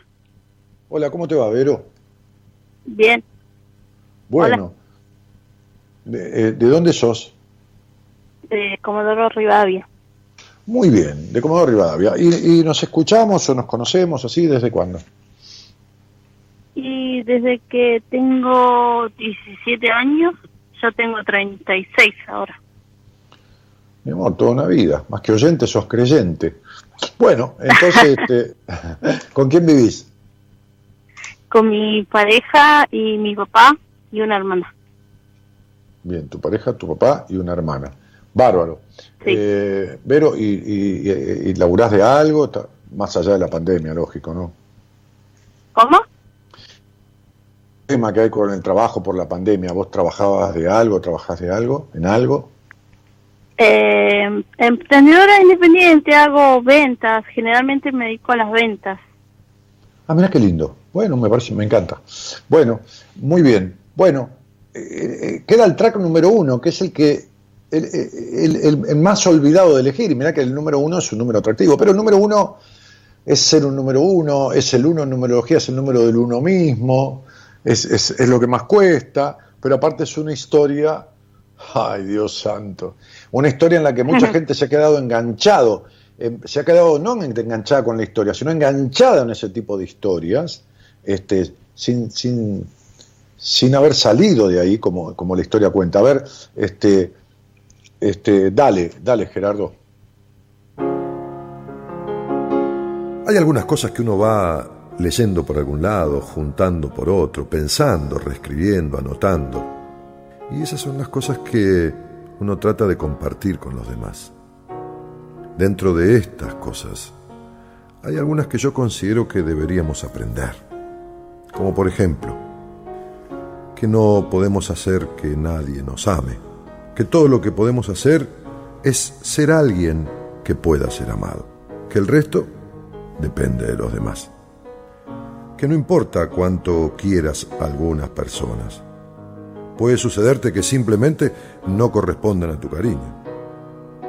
Que toma años construir confianza y solo segundos para destruirla. Que no es lo que uno tiene en la vida, sino a quién tiene lo que verdaderamente importa. Que uno puede hacer algo en un instante que quizás le deje un fuerte dolor por toda la vida. Que no toma poco tiempo ser la persona que uno quiere ser. Que es mucho más fácil reaccionar que pensar, aunque la mayoría de las veces traiga peores consecuencias. que siempre uno debería despedirse de sus seres queridos con alguna palabra cálida, tierna, de amor, porque podría ser la última vez que lo vea. Que o controlas tu carácter, o tu carácter te va a controlar a vos. Que sin importar cuán caliente y ardiente es una relación al principio, la pasión desaparece y es mejor que haya algo que tome su lugar.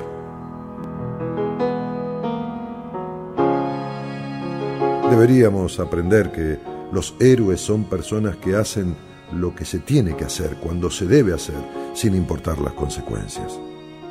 También a perdonar, porque perdonar tiene algo de mágico. Aprender que hay gente que te quiere mucho, pero que quizás no sabe cómo demostrarlo. Que el dinero es una mala manera de evaluar a alguien. Aprender que si un amigo es en verdad el mejor amigo para uno, entonces ambos pueden hacer todo o nada, pero igual lo pasarán bien. Que una amistad verdadera continúa creciendo aún en medio de una gran distancia y que igual sucede con el amor verdadero.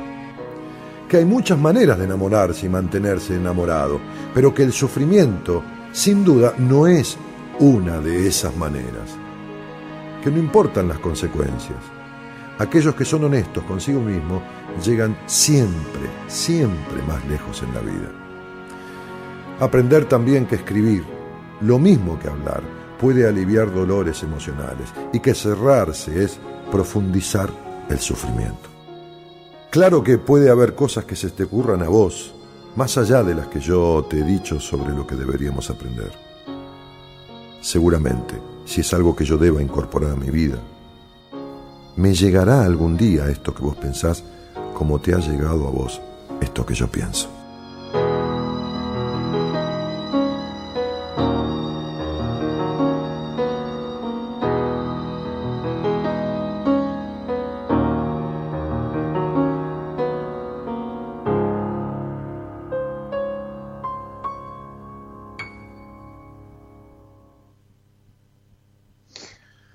Que charlemos un ratito, Vero? Sí, sí, sí. Y yo decía que, eh,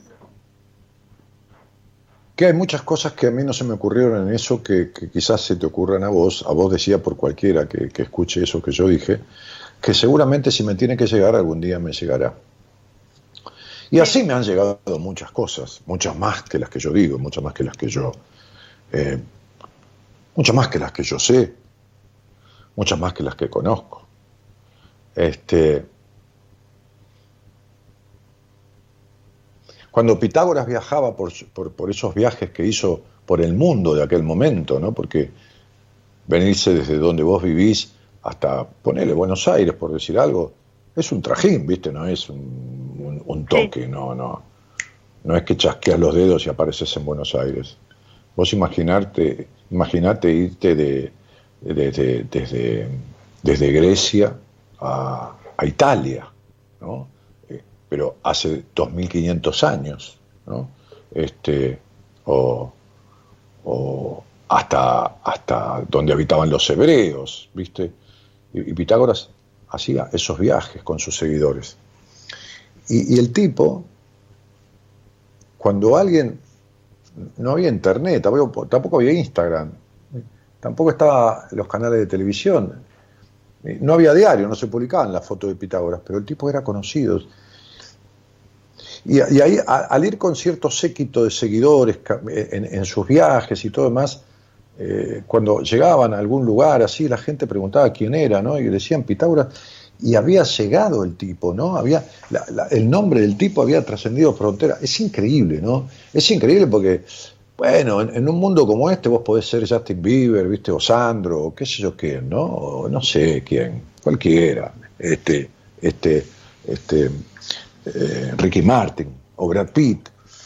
Sí. Y, y bueno, con eso y todo, cuando arrancan, llegan un tiempo para hacerse conocidos. Aquel tipo era conocido en, en, el mundo que había en ese momento. Los reyes de diferentes lugares lo contrataban, lo, lo, lo hacían ir a dar charlas a sectores de su pueblo, asesores, a todo esto. ¿Sabes qué hacía el tipo? Cuando iba en esos viajes, de un lugar hacia el otro, que eran eternos viajes, se paraba ante cualquier persona que quería decirle algo, porque el tipo decía que no sabía, que nadie sabía dónde podría adquirirse una nueva verdad o parte de una nueva verdad o un nuevo aprendizaje. Y entonces hablamos de que, de que estas cosas llegan a la vida, cuando uno está ávido de que lleguen. Y yo te voy a decir esto, y ahora hablamos. Sí. Llegó a tu vida a los 36 años que vos acabás de cumplir, la segunda etapa de tu vida, que es una etapa que numerológicamente, porque tengo ahí tu estudio numerológico, los números, Sí. viene a meterte, yo no lo sé, en, la, en cuanta crisis haga falta que te, que te metas para que vos te dirijas a hacer los aprendizajes que viniste a hacer a esta vida y sueltes las cosas que no te corresponden llevar en esta vida. No te estoy hablando de ropa, ni de plata, ni de nada de eso. Las cosas que no te corresponden llevar emocionalmente. Y uno de los fuertes aprendizajes, uno de los trascendentales aprendizajes que viniste a hacer esta vida, es aprender a tener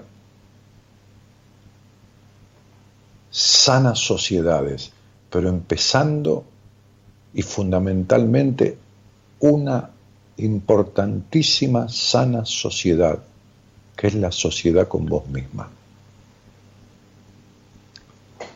Viniste, es uno de los grandes aprendizajes de tu vida. Y empieza justo ahora, acordate de esta charla, esa etapa que entre los 35 y los 36 ya puede que haya avisado con algo, pero es como Sí. que te va a pegar golpes en el cogote, ¿viste? Cuando uno está eh, desprevenido, de atrás te dan un golpe en el, en el cuello, Sí. que ya pudo haber pasado el año pasado, Sí. ok, con una pérdida, El, sí, perdí a mi mamá hace dos años y, y el mes pasado empecé con ataque de pánico, de pánico. angustia. Y Bien. bueno, y, y estoy hace un mes, eh, inicié el tratamiento, pero bueno, sigo con con esto, que no no no sé qué. Yo te No voy a decir lo que es. es. Te acabo, te acabo de decir, vos sabés, vos me conocés, mi cielito, hace 20 años que me escuchás, 19. Sí, Vos sabés, vos sabés con quién estás hablando. Y siempre, yo siempre digo que Sí. soy, soy medio inútil para muchas cosas, porque de esto, cuando, cuando yo escuchaba esto, miré tu estudio numerológico y de todo lo que hay ahí, lo primero que me apareció increíblemente fue la etapa que empieza. Dije, le entra una crisis a esta mina. Digo, mina, cariñosamente, digo para dentro mío, ¿me entendés? Este, Sí. le, entra, le entra una crisis que arranca, que es tan fuerte que ya antes de que termine la etapa anterior, que era los 35 años, ¿no? ya, Sí. ya se sintió la fuerza de este cambio brutal. Porque vos Sí. vivís, vi- has vivido 35 años endogámicamente. ¿Qué quiere decir? Que el hogar ha sido endogámico, un, un hogar chupador, absorbente, en donde tu niña fue una niña aislada, retraída, no escuchada y criada en la intolerancia. ¿Me entendiste? Ya sea porque fuiste sobreprotegida o por lo que carajo fuera. exactamente. ¿Viste? Entonces, ¿qué pasó? Que la niña, Veroniquita, está atrás en la historia, está en la loma del traste, allá atrás, nunca salió de ahí. Porque vos nunca le dijiste, Sí. vení para acá, Verito, Verito, vení para acá, nenita, vení, vení mi vida que yo te voy a dar todo lo que faltó en la crianza que tuviste, porque siempre faltan cosas. Yo te voy Sí. a dar tolerancia, yo te voy a dar aceptación, yo te voy a, yo te voy a escuchar. ¿Qué querés? Entonces vos pensá, pensá que un día un matrimonio que yo atiendo se muere, un accidente y se muere. Y entonces, qué sé yo, no sé, por, por putas razones, no hay nadie en la vida de ellos, no queda un pariente de nadie, nadie. Y tienen una nena Sí, de cuatro años y medio, cinco o nueve, si querés. Entonces, no sé, por una cuestión pericial, qué sé yo, el juez me cita. porque yo era el, el- el te- el terapeuta de- del- del matrimonio.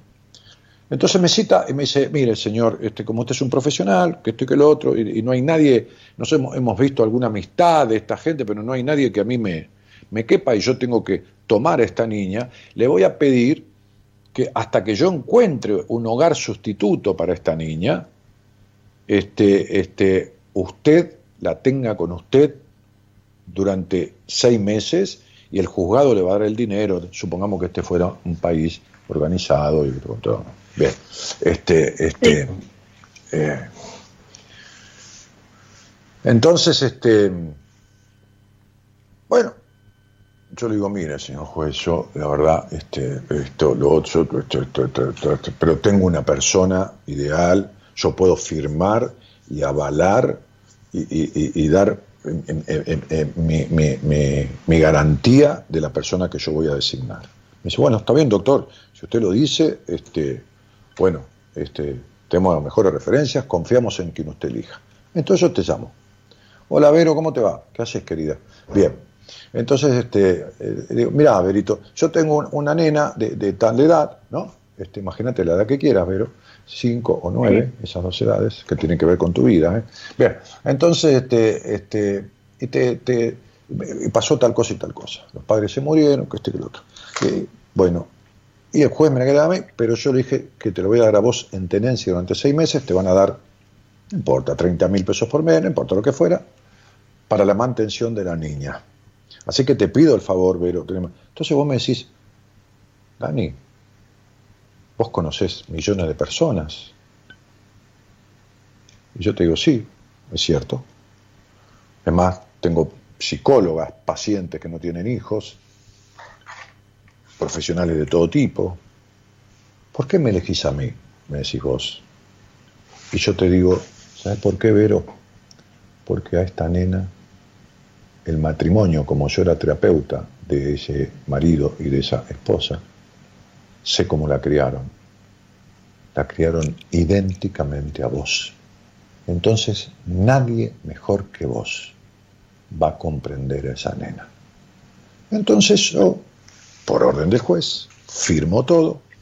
El juez pone a la nena en el avión, por supuesto, con un oficial de justicia. Te la llevan, te la entregan y ya te giran el dinero del primer mes. Decime qué harías con la nena. Viene la nena, por supuesto se empiezan a conocer, la nena le explicaron, si querés que tenga nueve años, tiene nueve años, para que entienda mejor, sabe de qué se Sí. trata, sabe que sus padres se murieron, y, y la, y la nena fue criada igualita, igualita que vos, ¿eh? con todo lo que a vos te pasó. Muy bien. Entonces, vos agarrás a la nena. ¿Qué harías con la nena? ¿Qué le dirías? ¿Qué le preguntarías? ¿Le dirías a dónde querés ir? ¿Qué querés? ¿Qué querés? ¿O no? ¿O sí? ¿O la encerrarías? ¿Qué carajo harías? ¿Le darías gusto? ¿Le darías ternura? ¿Le darías libertad? ¿Qué, qué, qué, qué harías? ¿Qué harías? A ver, vamos, Vero, dale, dale, expresate que estás conmigo. Y todo lo que no me dieron a mí. ¿Y qué, qué sería? A ver, ¿qué sería? Decime, mi amor, dale, vamos. Amor, amor, comprensión, Muy bien. cariño, Ajá. valores. Muy bien. ¿La llevarías a la nena, qué sé yo, a una calecita al cine a comer pochoclo? Porque a lo mejor no te llevaron. No por la plata, porque no te dieron pelota. Sí, Sí, también harías eso. Muy bien. ¿La llevarías a, a sentarse a tomar un helado en la plaza y charlar con la nena, jugar con la nena, ¿no? sí. ¿Por qué mierda no lo Sí, haces sí. con vos misma, Vero? ¿Por qué no lo haces con vos misma? Vero, esos son tus ataques de pánico, amor de mi vida. ¿Por qué no lo haces con Pero vos ¿por misma? qué no? Me cuesta tanto. Es lo que no entiendo. ¿Por qué me cuesta salir del pasado? Me quedé en el pasado No, con No, mucho dolor, es- no sé. es que vos querés que el pasado se quede en el pasado y el pasado no se queda donde uno quiere. El pasado se te meta porque se te mete porque vos vivís en ese pasado. El pasado no sí. existe, solo existe en tu mente. Entonces te dije, Vero, te lo dije, amor mío. te dije, empezó una etapa que va a ser una crisis de la puta madre que lo parió, porque no hay otra manera de llamarla, ¿viste? Sería, este, me imagino a Freud escuchándome diciendo, este tipo qué divino, yo que me puse tantas palabras para que se dice la crisis de la puta madre que lo parió. Así nos reímos un poco. Me asusta. Pero yo creo que Freud estaría muy de acuerdo conmigo en un montón de cosas que yo hago, en que yo lo entendía él y que hay un montón de gente que ni lo entiende, incluso los que son psicoanalistas ortodoxos o que se dicen serlo, no entienden un carajo de Freud. ¿no? Y lo digo esto con toda autoridad, con toda autoridad. Entonces, este, digo, eh, eh, el, el- el pasado existe, porque yo te dije, tuviste un hogar endogámico, atrapante, entrampador, entrampador, intolerante, pero atrapante a la vez, quedaste como metida ahí adentro, ¿entendés? Como no Sí, pudiendo salir, sí. pero no salir porque tenés que salir e irte a vivir a Singapur. No, salir emocionalmente. Estás esperando que te quieran, la puta madre que lo parió y que te digan te quiero mucho, y tu mamá se murió, ¿no? Este, de un tumor. Eh, no, eh, tenía otro problema intestinal. Algo parecido, sí. Ah, bueno, ok, bien. Entonces, este, este, tu mamá se murió de un, de un tema intestinal que lo operaron, se quedó en la operación, o tuvo una obstrucción, eh, un, un ano Sí, una obstrucción. ¿Eh? Una obstrucción. Eso tuvo, una obstrucción. Una obstrucción intestinal. Una hernia Bueno, tenía en realidad. ¿Cómo, mi amor? Una hernia tenía en realidad. En- una en hernia tenía en realidad. ¿Y qué pasa? ¿Le explotó adentro, le agarró una septicemia, se, se murió Nunca, de una no, nunca, nunca, se- nunca, nunca se, nunca se quiso operar y bueno, y, y se dejó hasta último y bueno. Bueno, listo, le- sí, se chao, se infectó y se murió. Bien. ¿Querés que te diga los intestinos? Los ¿Eh? intestinos son por donde sale la, la caca. Vamos a la claro, somos grandes. Por donde sale Sí. la mierda. A ver, yo no voy a andar con vueltas, ¿ok? Bueno, tu, Sí. tu, madre, tu, madre nunca pudo soltar la mierda de su historia. ¿Me estás entendiendo? ¿Me estás entendiendo la Sí. simbología? Intestinos, mierda, Sí. mierda, la mierda de su historia. Sí. ¿Qué, qué, qué- qué hace el cuerpo? Elimina lo que no sirve a través de los intestinos, ¿no? Entonces, esa parte que no sirve, lo que no sirve, lo suelta. Fíjate que tu madre tenía una obstrucción, nunca pudo soltar la mierda, pero es la mierda de su historia la que no pudo soltar. ¿Entendés lo que te espera a vos?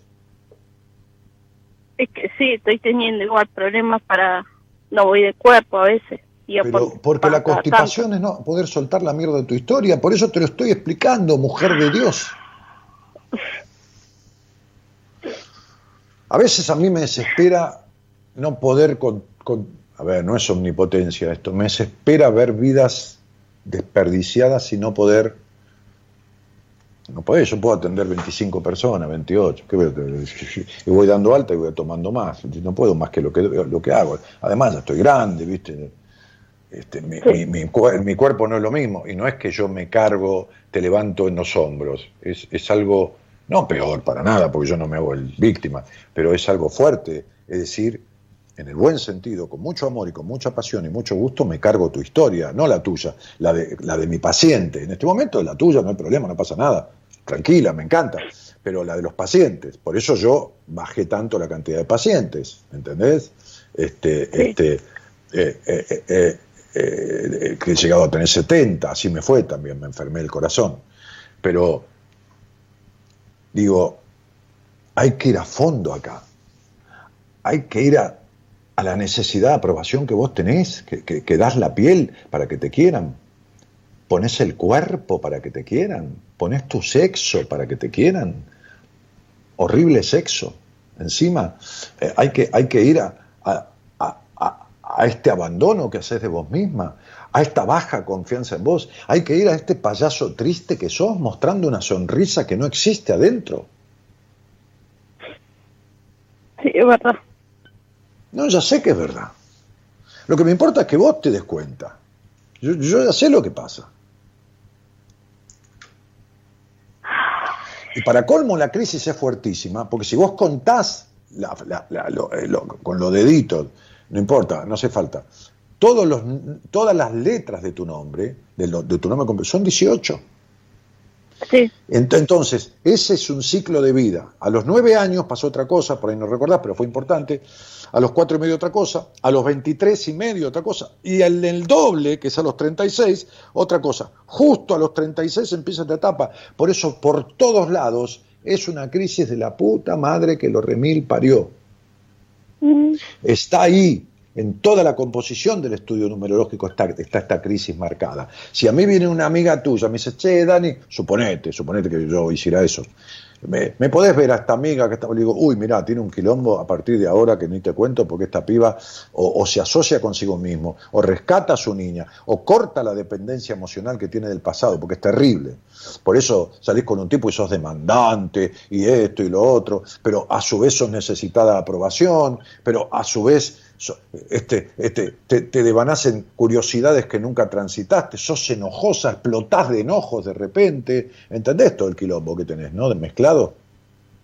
sí, sí, sí. Bueno. Ojo con los intestinos, ojo con esta cuestión. Eh, andate a alguna eh, eh, eh, farmacia tipo boticario, tipo, o buscar en internet, no importa, comprá tintura de malva. ¿Me escuchaste? Sí, Tintura madre de malva. ¿Entendiste bien? Malva, M-A-L-B corta A. ¿Está claro lo que te dije? sí, Muy bien. Agarrás el frasquito, comprás dos, dos frasquitos, tomás 25 gotas en medio vaso de agua tres veces por día. Y tomás entre 10 y 15 días. Y parás y descansás. Una semana más o menos y volvés a tomar de vuelta. Tintura madre de malva. ¿Entendiste? sí. Entonces, Sí, sí.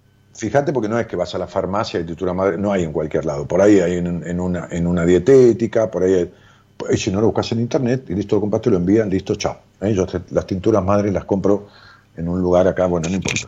Este, en Once, que es acá en la capital. Eh, eh, em, eh, y las tomas. Vamos a desinflamar un poco esos intestinos, vamos a aflojar un poco, vamos a ver cómo responde tu organismo, pero, a ver, eh, hacete los análisis que haya que hacer, anda al médico, yo no estoy diciendo nada, yo no me hago el, el- el brujo de la tribu, para nada. Te estoy dando Sí, algo pues, natural. eh, ahora tengo el, el estómago re hinchado. Sí, no, pero vos estás hinchada porque estás hinchada de hinchada las bolas, de hinchado los ovarios, si querés, las bolas, como decimos los tipos, también las minas, no hay problema. Este, las minas tienen bolas, que son sus ovarios también. Entonces, eh, estás hinchada, hinchada de lo que te tragás, hinchada de una vida así. Y ahora tenés ataques de pánico.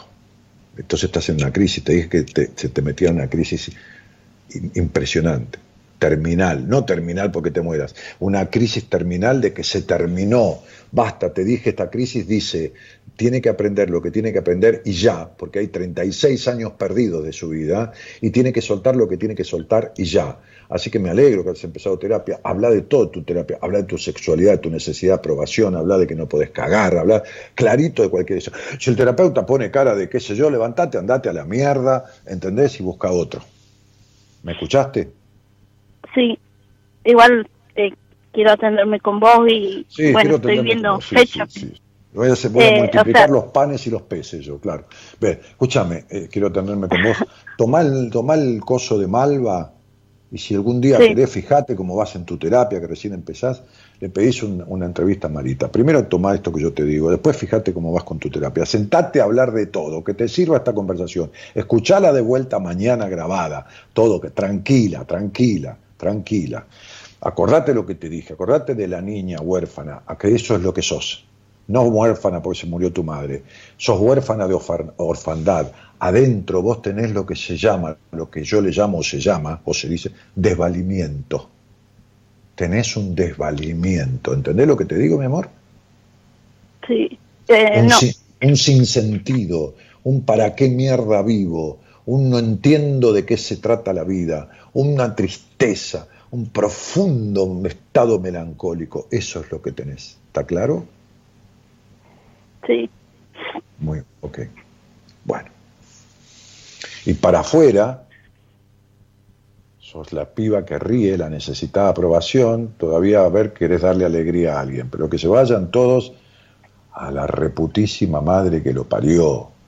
Llorá, poné cara de culo, dejá de mostrarte diferente y sentate con ese, ¿cómo se llama el terapeuta?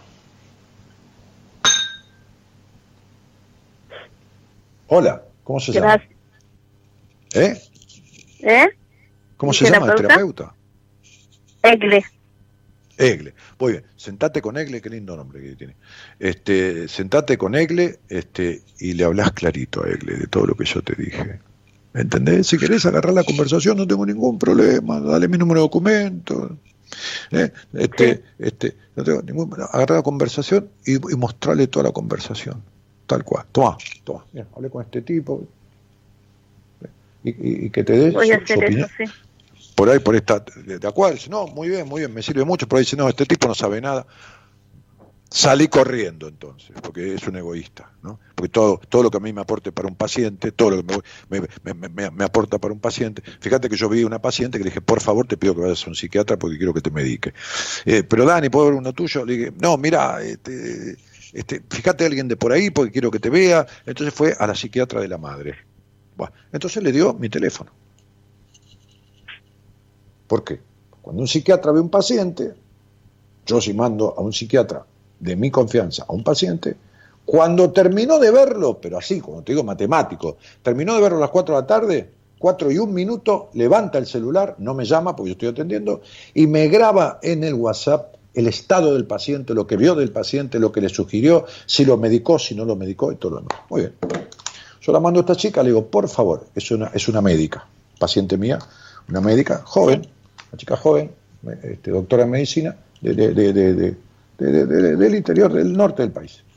Entonces este, la mando. Bueno, a ti. Le digo, decirle que necesito que tomes algo para este exceso de ansiedad que tenés, un tiempito, alguna cosita suave, para regularte y tenerte tranquila, que, que no sufras, que, que ya vamos a dejar de necesitar esa, esa medicación. Pero que nos ayude. Bueno, y dale mi teléfono, que este y que otro. Le da el teléfono. A los cinco días yo le digo, che, Pirula, a mí no me... ¿Cómo que no te llamó, Dani? No, no me llamó. Bueno, le vamos a mandar el mensaje. Le manda el mensaje. La tipa dice, ah, yo creí que me iba a llamar él. ¿Para qué mierda le dio mi teléfono? Si quiere que lo voy a llamar yo, me, me da el teléfono de, de la doctora a mí. ¿Me entendés? Dije, Sí. me, dijo, me dijo, ¿te lo doy, Dani? No, que se vaya la puta madre que la parió. Le dije, que se vaya la puta madre que la parió. Esa es la pelota que, que- que te dio. le digo, ¿no? Esa es la preocupación. Ese es el profesionalismo. Me cago en ella. No la quiero, no me interesa. Quédate tranquila. Eh, Ya lo vamos a arreglar. Bah, y lo arreglamos. Este, entonces, lo que digo es, si querés darle a Egle, con todo cariño, mandale mis saludos, mi respeto, no la conozco. Este, no sé cómo Sí. actúa, porque recién vos estás con ella hace un mes. Si estuvieras hace Sí. tres meses, cuatro meses, ya te diría si sirve o si no sirve, pero este, si querés hacer escuchar la conversación, metete con ella y si crees, que, qué sé yo, qué te pasa dentro de dos meses, ¿verdad? le pegues una entrevista conmigo a Marita y vemos. Tomate esa tintura de malva, ¿estamos de acuerdo? Ahí hay malva, Sí. ¿no, gorda? Ahí Sí. hay un frasquito de malva, gorda. Estás paseando todo el tiempo por acá, ¿querés que te mire o me estás haciendo un desfile? No, me venía y vine a buscar un, un poquito de agua. Dale, dame un beso, dale ahí. Dame un beso. ¿Hay o no? Había un frasco por ahí. Porque yo sé. ¿Vos estás mirándome, nena? Sí, Bueno, sí, sí. entonces. ¿Ves? ¿Ves que es tintura de malva, 60 centímetros cúbicos? ¿Ves mi vida? ¿Salió? ¿La ves? No, ¿Todavía no llegó? no. Porque, porque hay delay. Bueno, ya va a llegar. Ahí, ahí tiene que llegar. ¿Lo ves? Ahí lo ves, ¿no? Ahí sí, ahí sí. Ahora, ahora vas a ver, mira. Sí, ahí sí lo estoy viendo. Están los sellos, está todo. Ahí dice Malva, ¿ves? Tintura madre de Malva. Un frasquito así, puede ser otra marca. Este, este, hay un par de marcas que sirven, que son buenas, esta, otra más, eh, y, y si no te lo mandan eh, a través de, de Coso, este, lo veo en algún lugar de por ahí, ¿ok? ¿Me entendiste? 25 gotas Sí. tres veces por día, no importa, antes el desayuno, después del desayuno, antes la comida, en el medio, no, no le des pelota eso, tres veces por día, mañana, tarde y noche. ¿Escuchaste? Sí, Vamos a aliviar el síntoma de, de- de estas constipaciones, pero acordate. Yo cuando veo a algún paciente como vos le digo, ¿tenés problemas con los intestinos? Sí, no puedo ir de cuerpo. ¿no? Este, le digo, no tenés ningún problema. ¿no? Al mes y pico, dos meses, dos meses y medio ya está yendo de cuerpo como nada. ¿Eh? Porque empezamos a soltar la mierda de la historia. ¿no? Es decir, los libros de medicina lo dicen, de medicina cuerpo-mente lo dicen de otra manera, ¿viste? No dicen soltar la mierda de la historia, ¿no? Lo dicen de otra manera, ¿no? Sí. Pero bueno, ¿viste? Yo no soy muy, ¿viste? A ver, muy, técnico, muy técnico. Yo hablo con, con la gente como la gente entiende. Porque a mí me gusta que me hablen así también, ¿viste? ¿Entendés? sí, sí, sí. Bueno, amorcito, entonces este, te agradezco la charla, te mando un beso, te agradezco los años de bancarme que tenemos, no importa que me escuchaste, a veces sí, a veces no. A vos. pero 19, A vos, 19 muchas años. gracias. ¿Eh? Así que hacé lo que yo te dije, ¿está claro? Sentate con tu terapeuta y habla como si estuvieras conmigo, porque vos conmigo podrías hablar de cualquier cosa. Hacé de cuenta que tenés a Daniel Martínez adelante que te pregunta de todo y vos le contás todo, todo, todo. Si te tocas, si no te tocas, si cómo tenés sexo, si acabás, si no acabás, si comés, cómo comés, que, que te haces la, la- la fenómeno y por adentro has hecha mierda, to- todo, absolutamente todo. Que Egle se haga cargo del quilombo. Y si no le alcanza, o pobre, tiene mucho quilombo, bueno, que diga no puedo, chau, hasta luego. ¿Ok? Dale, muchas gracias. Chao, mamá, hasta luego. Muchísimas gracias. Nada, Te invitamos nada, a viajar con nosotros con un destino en común. Descubrir lo que te está haciendo mal. De 0 a 2, Buenas Compañías, con Daniel Martínez.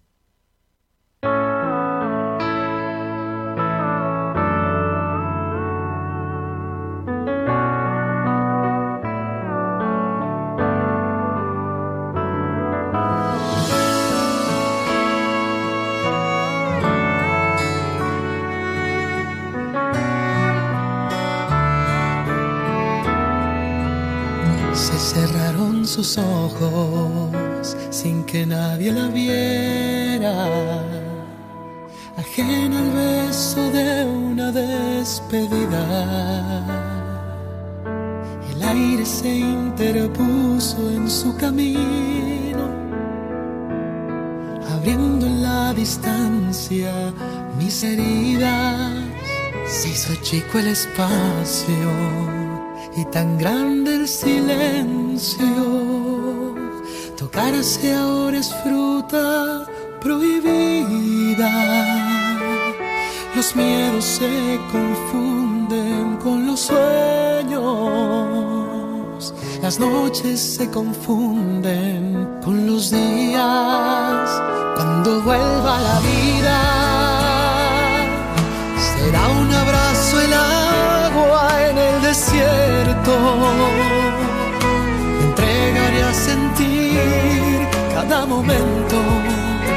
y empezaré de nuevo a sanar mis heridas cuando vuelva la vida. Recordaré el aroma de las flores me dejaré embriagar por sus colores. Será nuevo el cariño, como cuando era un niño,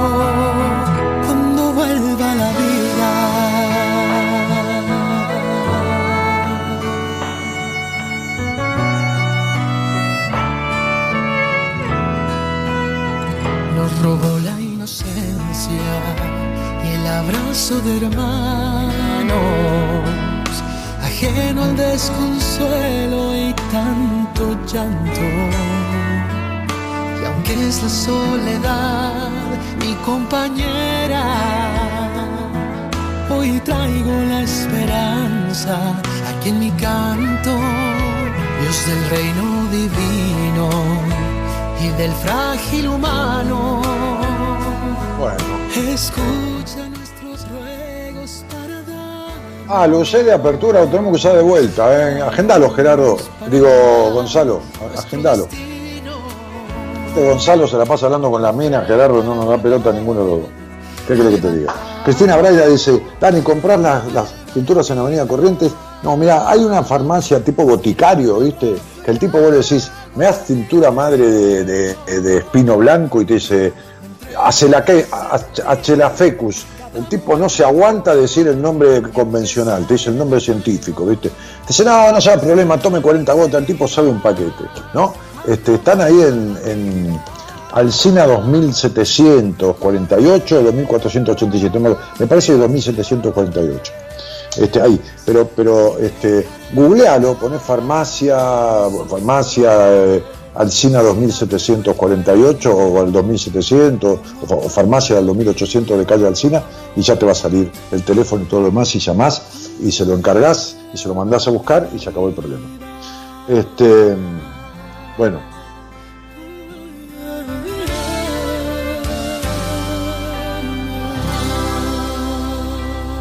Bueno, dice, sos lo mejor, dice. Ah, no, sos de lo mejor, menos mal, de lo mejor. Bueno, Graciela Lisa de Rueda dice un abrazo grande, Dani, dice Dani. Este, chau, dice Analía Santillán, besitos. Eh, ah, sos como un gran padre para las que te entregamos la cabeza y el corazón por todo tu cariño, dice Paula, que ha sido paciente mía y con tensión te queremos. Este, gracias, dice Alejandra Márquez. Abrazo enorme, lo mejor para ustedes. Este, eh, sin desperdicio tu programa, un placer, Dani. Eh, ¿Qué más? Muy buen Dani, qué fuerte, soy un profesional, sos un profesional de la hostia, dice Cristina. Desde Misiones te escucho, qué consejos excelentes, dice Liliana. Son opiniones, yo no doy consejos, Lili. Este, como siempre, genio, cuánto amor, sos un amor, Dani, dice Ana María González Giglio. Qué divino, cuánto amor, me siento muy identificada, dice María Emilia Zanoni. Bueno, arreglalo, María Emilia, querida, eh, arreglalo, arreglalo, arreglalo, porque eh, vos tenés kilos de melancolía dentro, por lo que estoy viendo ya ahí en, eh, determinadas características de tu nombre, ¿no? Este, eh, wow, yo a esa niña le daría confianza, aparte de otras cosas. Sabrina, es lo que te falta a vos, confianza. Estás proyectando en esta charla cosas tuyas. Este, y a- muchos caritas de llanto y tristeza. ¿Qué es lo primero que le darías a esa nena? Hasta a mí me llegaron esas palabras, dice Romina. Y Romina, porque vos perdiste la naturalidad y la espontaneidad de niña muy temprano, muy temprano. ¿Qué querés, Carlos? Vos estás maullando, estoy tomando agua, boludo, no, no, no estoy comiendo nada. Este, no tengo nada. Se, se levanta y me agarra con la pata así la mano pidiéndome el gato. Este, no tengo nada, no tengo nada, te lo juro, macho. Ah, hace unos días atrás yo los encontré en YouTube, no sé si seguirán estando, no sé a qué se refiere. Eh, en YouTube hay algunos cuentos, pero los cuentos míos están en Spotify. Entren en la página web danielmartinez.com.ar, se van al, link de Spotify, hacen clic ahí, cuando llegan van a encontrar todos los programas hasta el último, que lo pondrán mañana, bajan, bajan, bajan, bajan, bajan, van abajo toda la lista y ahí tienen todo, todos los audios, como 30, 30 y pico, qué sé yo, está todo ahí. Y después hay en YouTube otra clase de cosas que son programas que yo hice para televisión, que se llama Cuentos para despertar a los grandes, que son 12. Pero los grabados, que son como 30, este, y son solo los cuentos, no son programas, están en Spotify. Ahí en la página web mía, danielmartinez.com.ar, van a encontrar todo. ¿Ok? Muy bien. Señoras, señores, nos estamos yendo, ¿eh? bastante puntuales. Gerardo, querido, cerrá el programa, arrancá, saludamos y nos vamos, querido. ¿eh? Con el mismo tema, si querés, lo que vos quieras.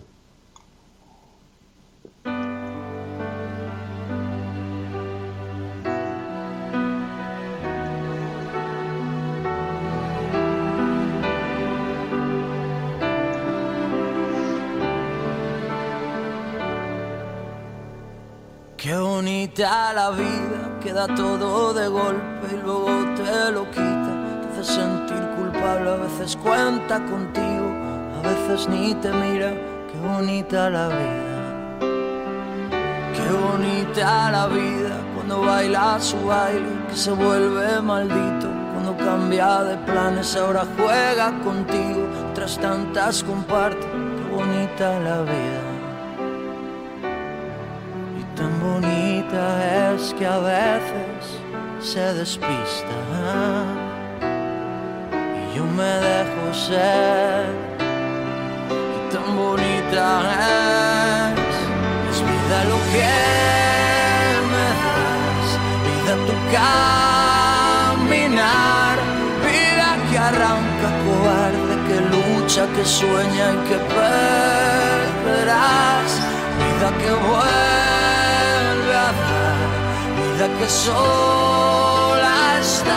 Bueno, y como decía en los estudios centrales de esta magnífica radio que es la que más años he estado en mi vida, ¿no? Eso que estuve siete años en Radio Plata, ya en Ideas del Sur, pero aquí ya llevo 13, 7 y los que estuve antes, dos o tres años, como 10.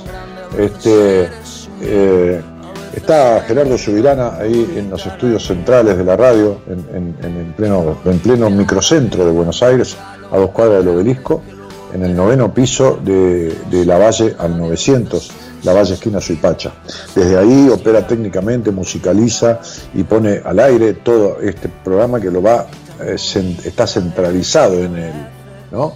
Él dice que este es su programa y que yo lo conduzco. Él dice así. Él dice, vos, este es mi éxito que vos conducís. Bueno, está este, en- en la casa, tranquilo, hablando con las chicas, ¿eh? Este, este, este, chichoneando, está el productor, ¿no? que este, va coordinando algunas cosas, llamados y otras cuestiones, ¿eh? este, no solo cuando está al aire, sino fuera del aire, con los columnistas y con todo lo demás, este, y este, gateando, dice Gonzalo, está gateando, está bien, sí, también, también mío, este, el, el señor Gonzalo Comito. ¿eh? Este, mañana yo voy a estar de vuelta, un ratito al aire. A las 11 de la noche empezamos un vivo en Instagram con Ezequiel López Peralta, donde hablamos, por ahí voy a leer un par de poemas que yo escribí, hablamos un poco de sexo, un poco de amor, un poco de pareja, un poco de todo. En mi Instagram, danielmartinez.ok. Mañana 11 de la noche, o sea, jueves a la noche, a las 11. A las 12, la hora del programa, conectamos, salimos por Skype los dos, él desde Bogotá, Colombia, yo desde Buenos Aires, Argentina, y lanzamos el Buenas Compañías del jueves con él a la cabeza que va a quedar charlando con ustedes de todos los temas. Háganme quedar bien, consúltenle, háblenle, háganle 7000 preguntas, por favor. Chicos, chicas, les mando un cariño grandote. Mi nombre es Daniel Martínez, el programa Buenas Compañías. Muchísimas gracias por estar. Chau, chau, que hagan lindo noni. Chau. se vuelve maldito cambia de planes, ahora juega contigo, tras tantas comparte, qué bonita la vida. Y tan bonita es que a veces se despista. Y yo me dejo ser, y tan bonita es, es vida lo que me das, vida tu caminar, arranca cobarde, que lucha, que sueña y que perderás, vida que vuelve a dar, vida que sola estás, vida repleta de gente que nace, que vive, que viene y va. Qué bonita la vida, tantas veces enorme, te acaricia y te mima, hace sentir tan grande, a veces eres un niño, a veces enemiga, qué bonita la vida. Qué bonita la vida, qué regalo tan grande que luego te lo quita, te hace no ser de nadie, a veces un sinsentido, otras tantas gigantes, qué bonita la vida. Y tan bonita es que a veces se despista. Yo me dejo ser. Tan bonita es, es vida lo que me das, vida tu caminar, vida que arranca cobarde, que lucha, que sueña y que perderás, vida que vuelve a dar, vida que sola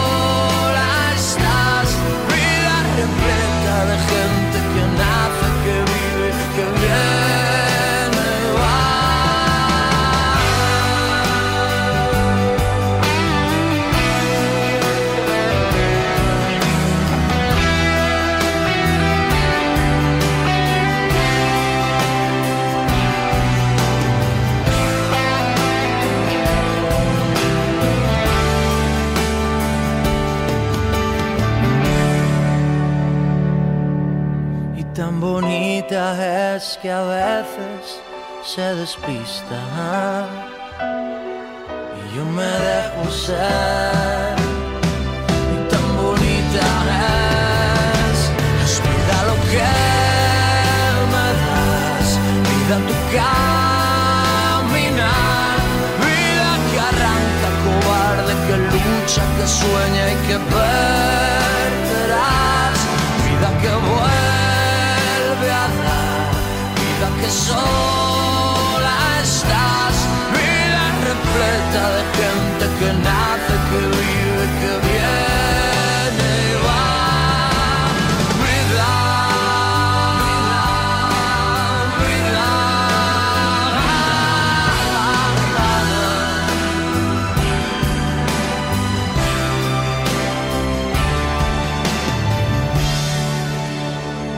Qué bonita la vida con arte, que te trata de usted para luego arroparte, te hace sentir valiente. Otras tantas don nadie, qué bonita la vida.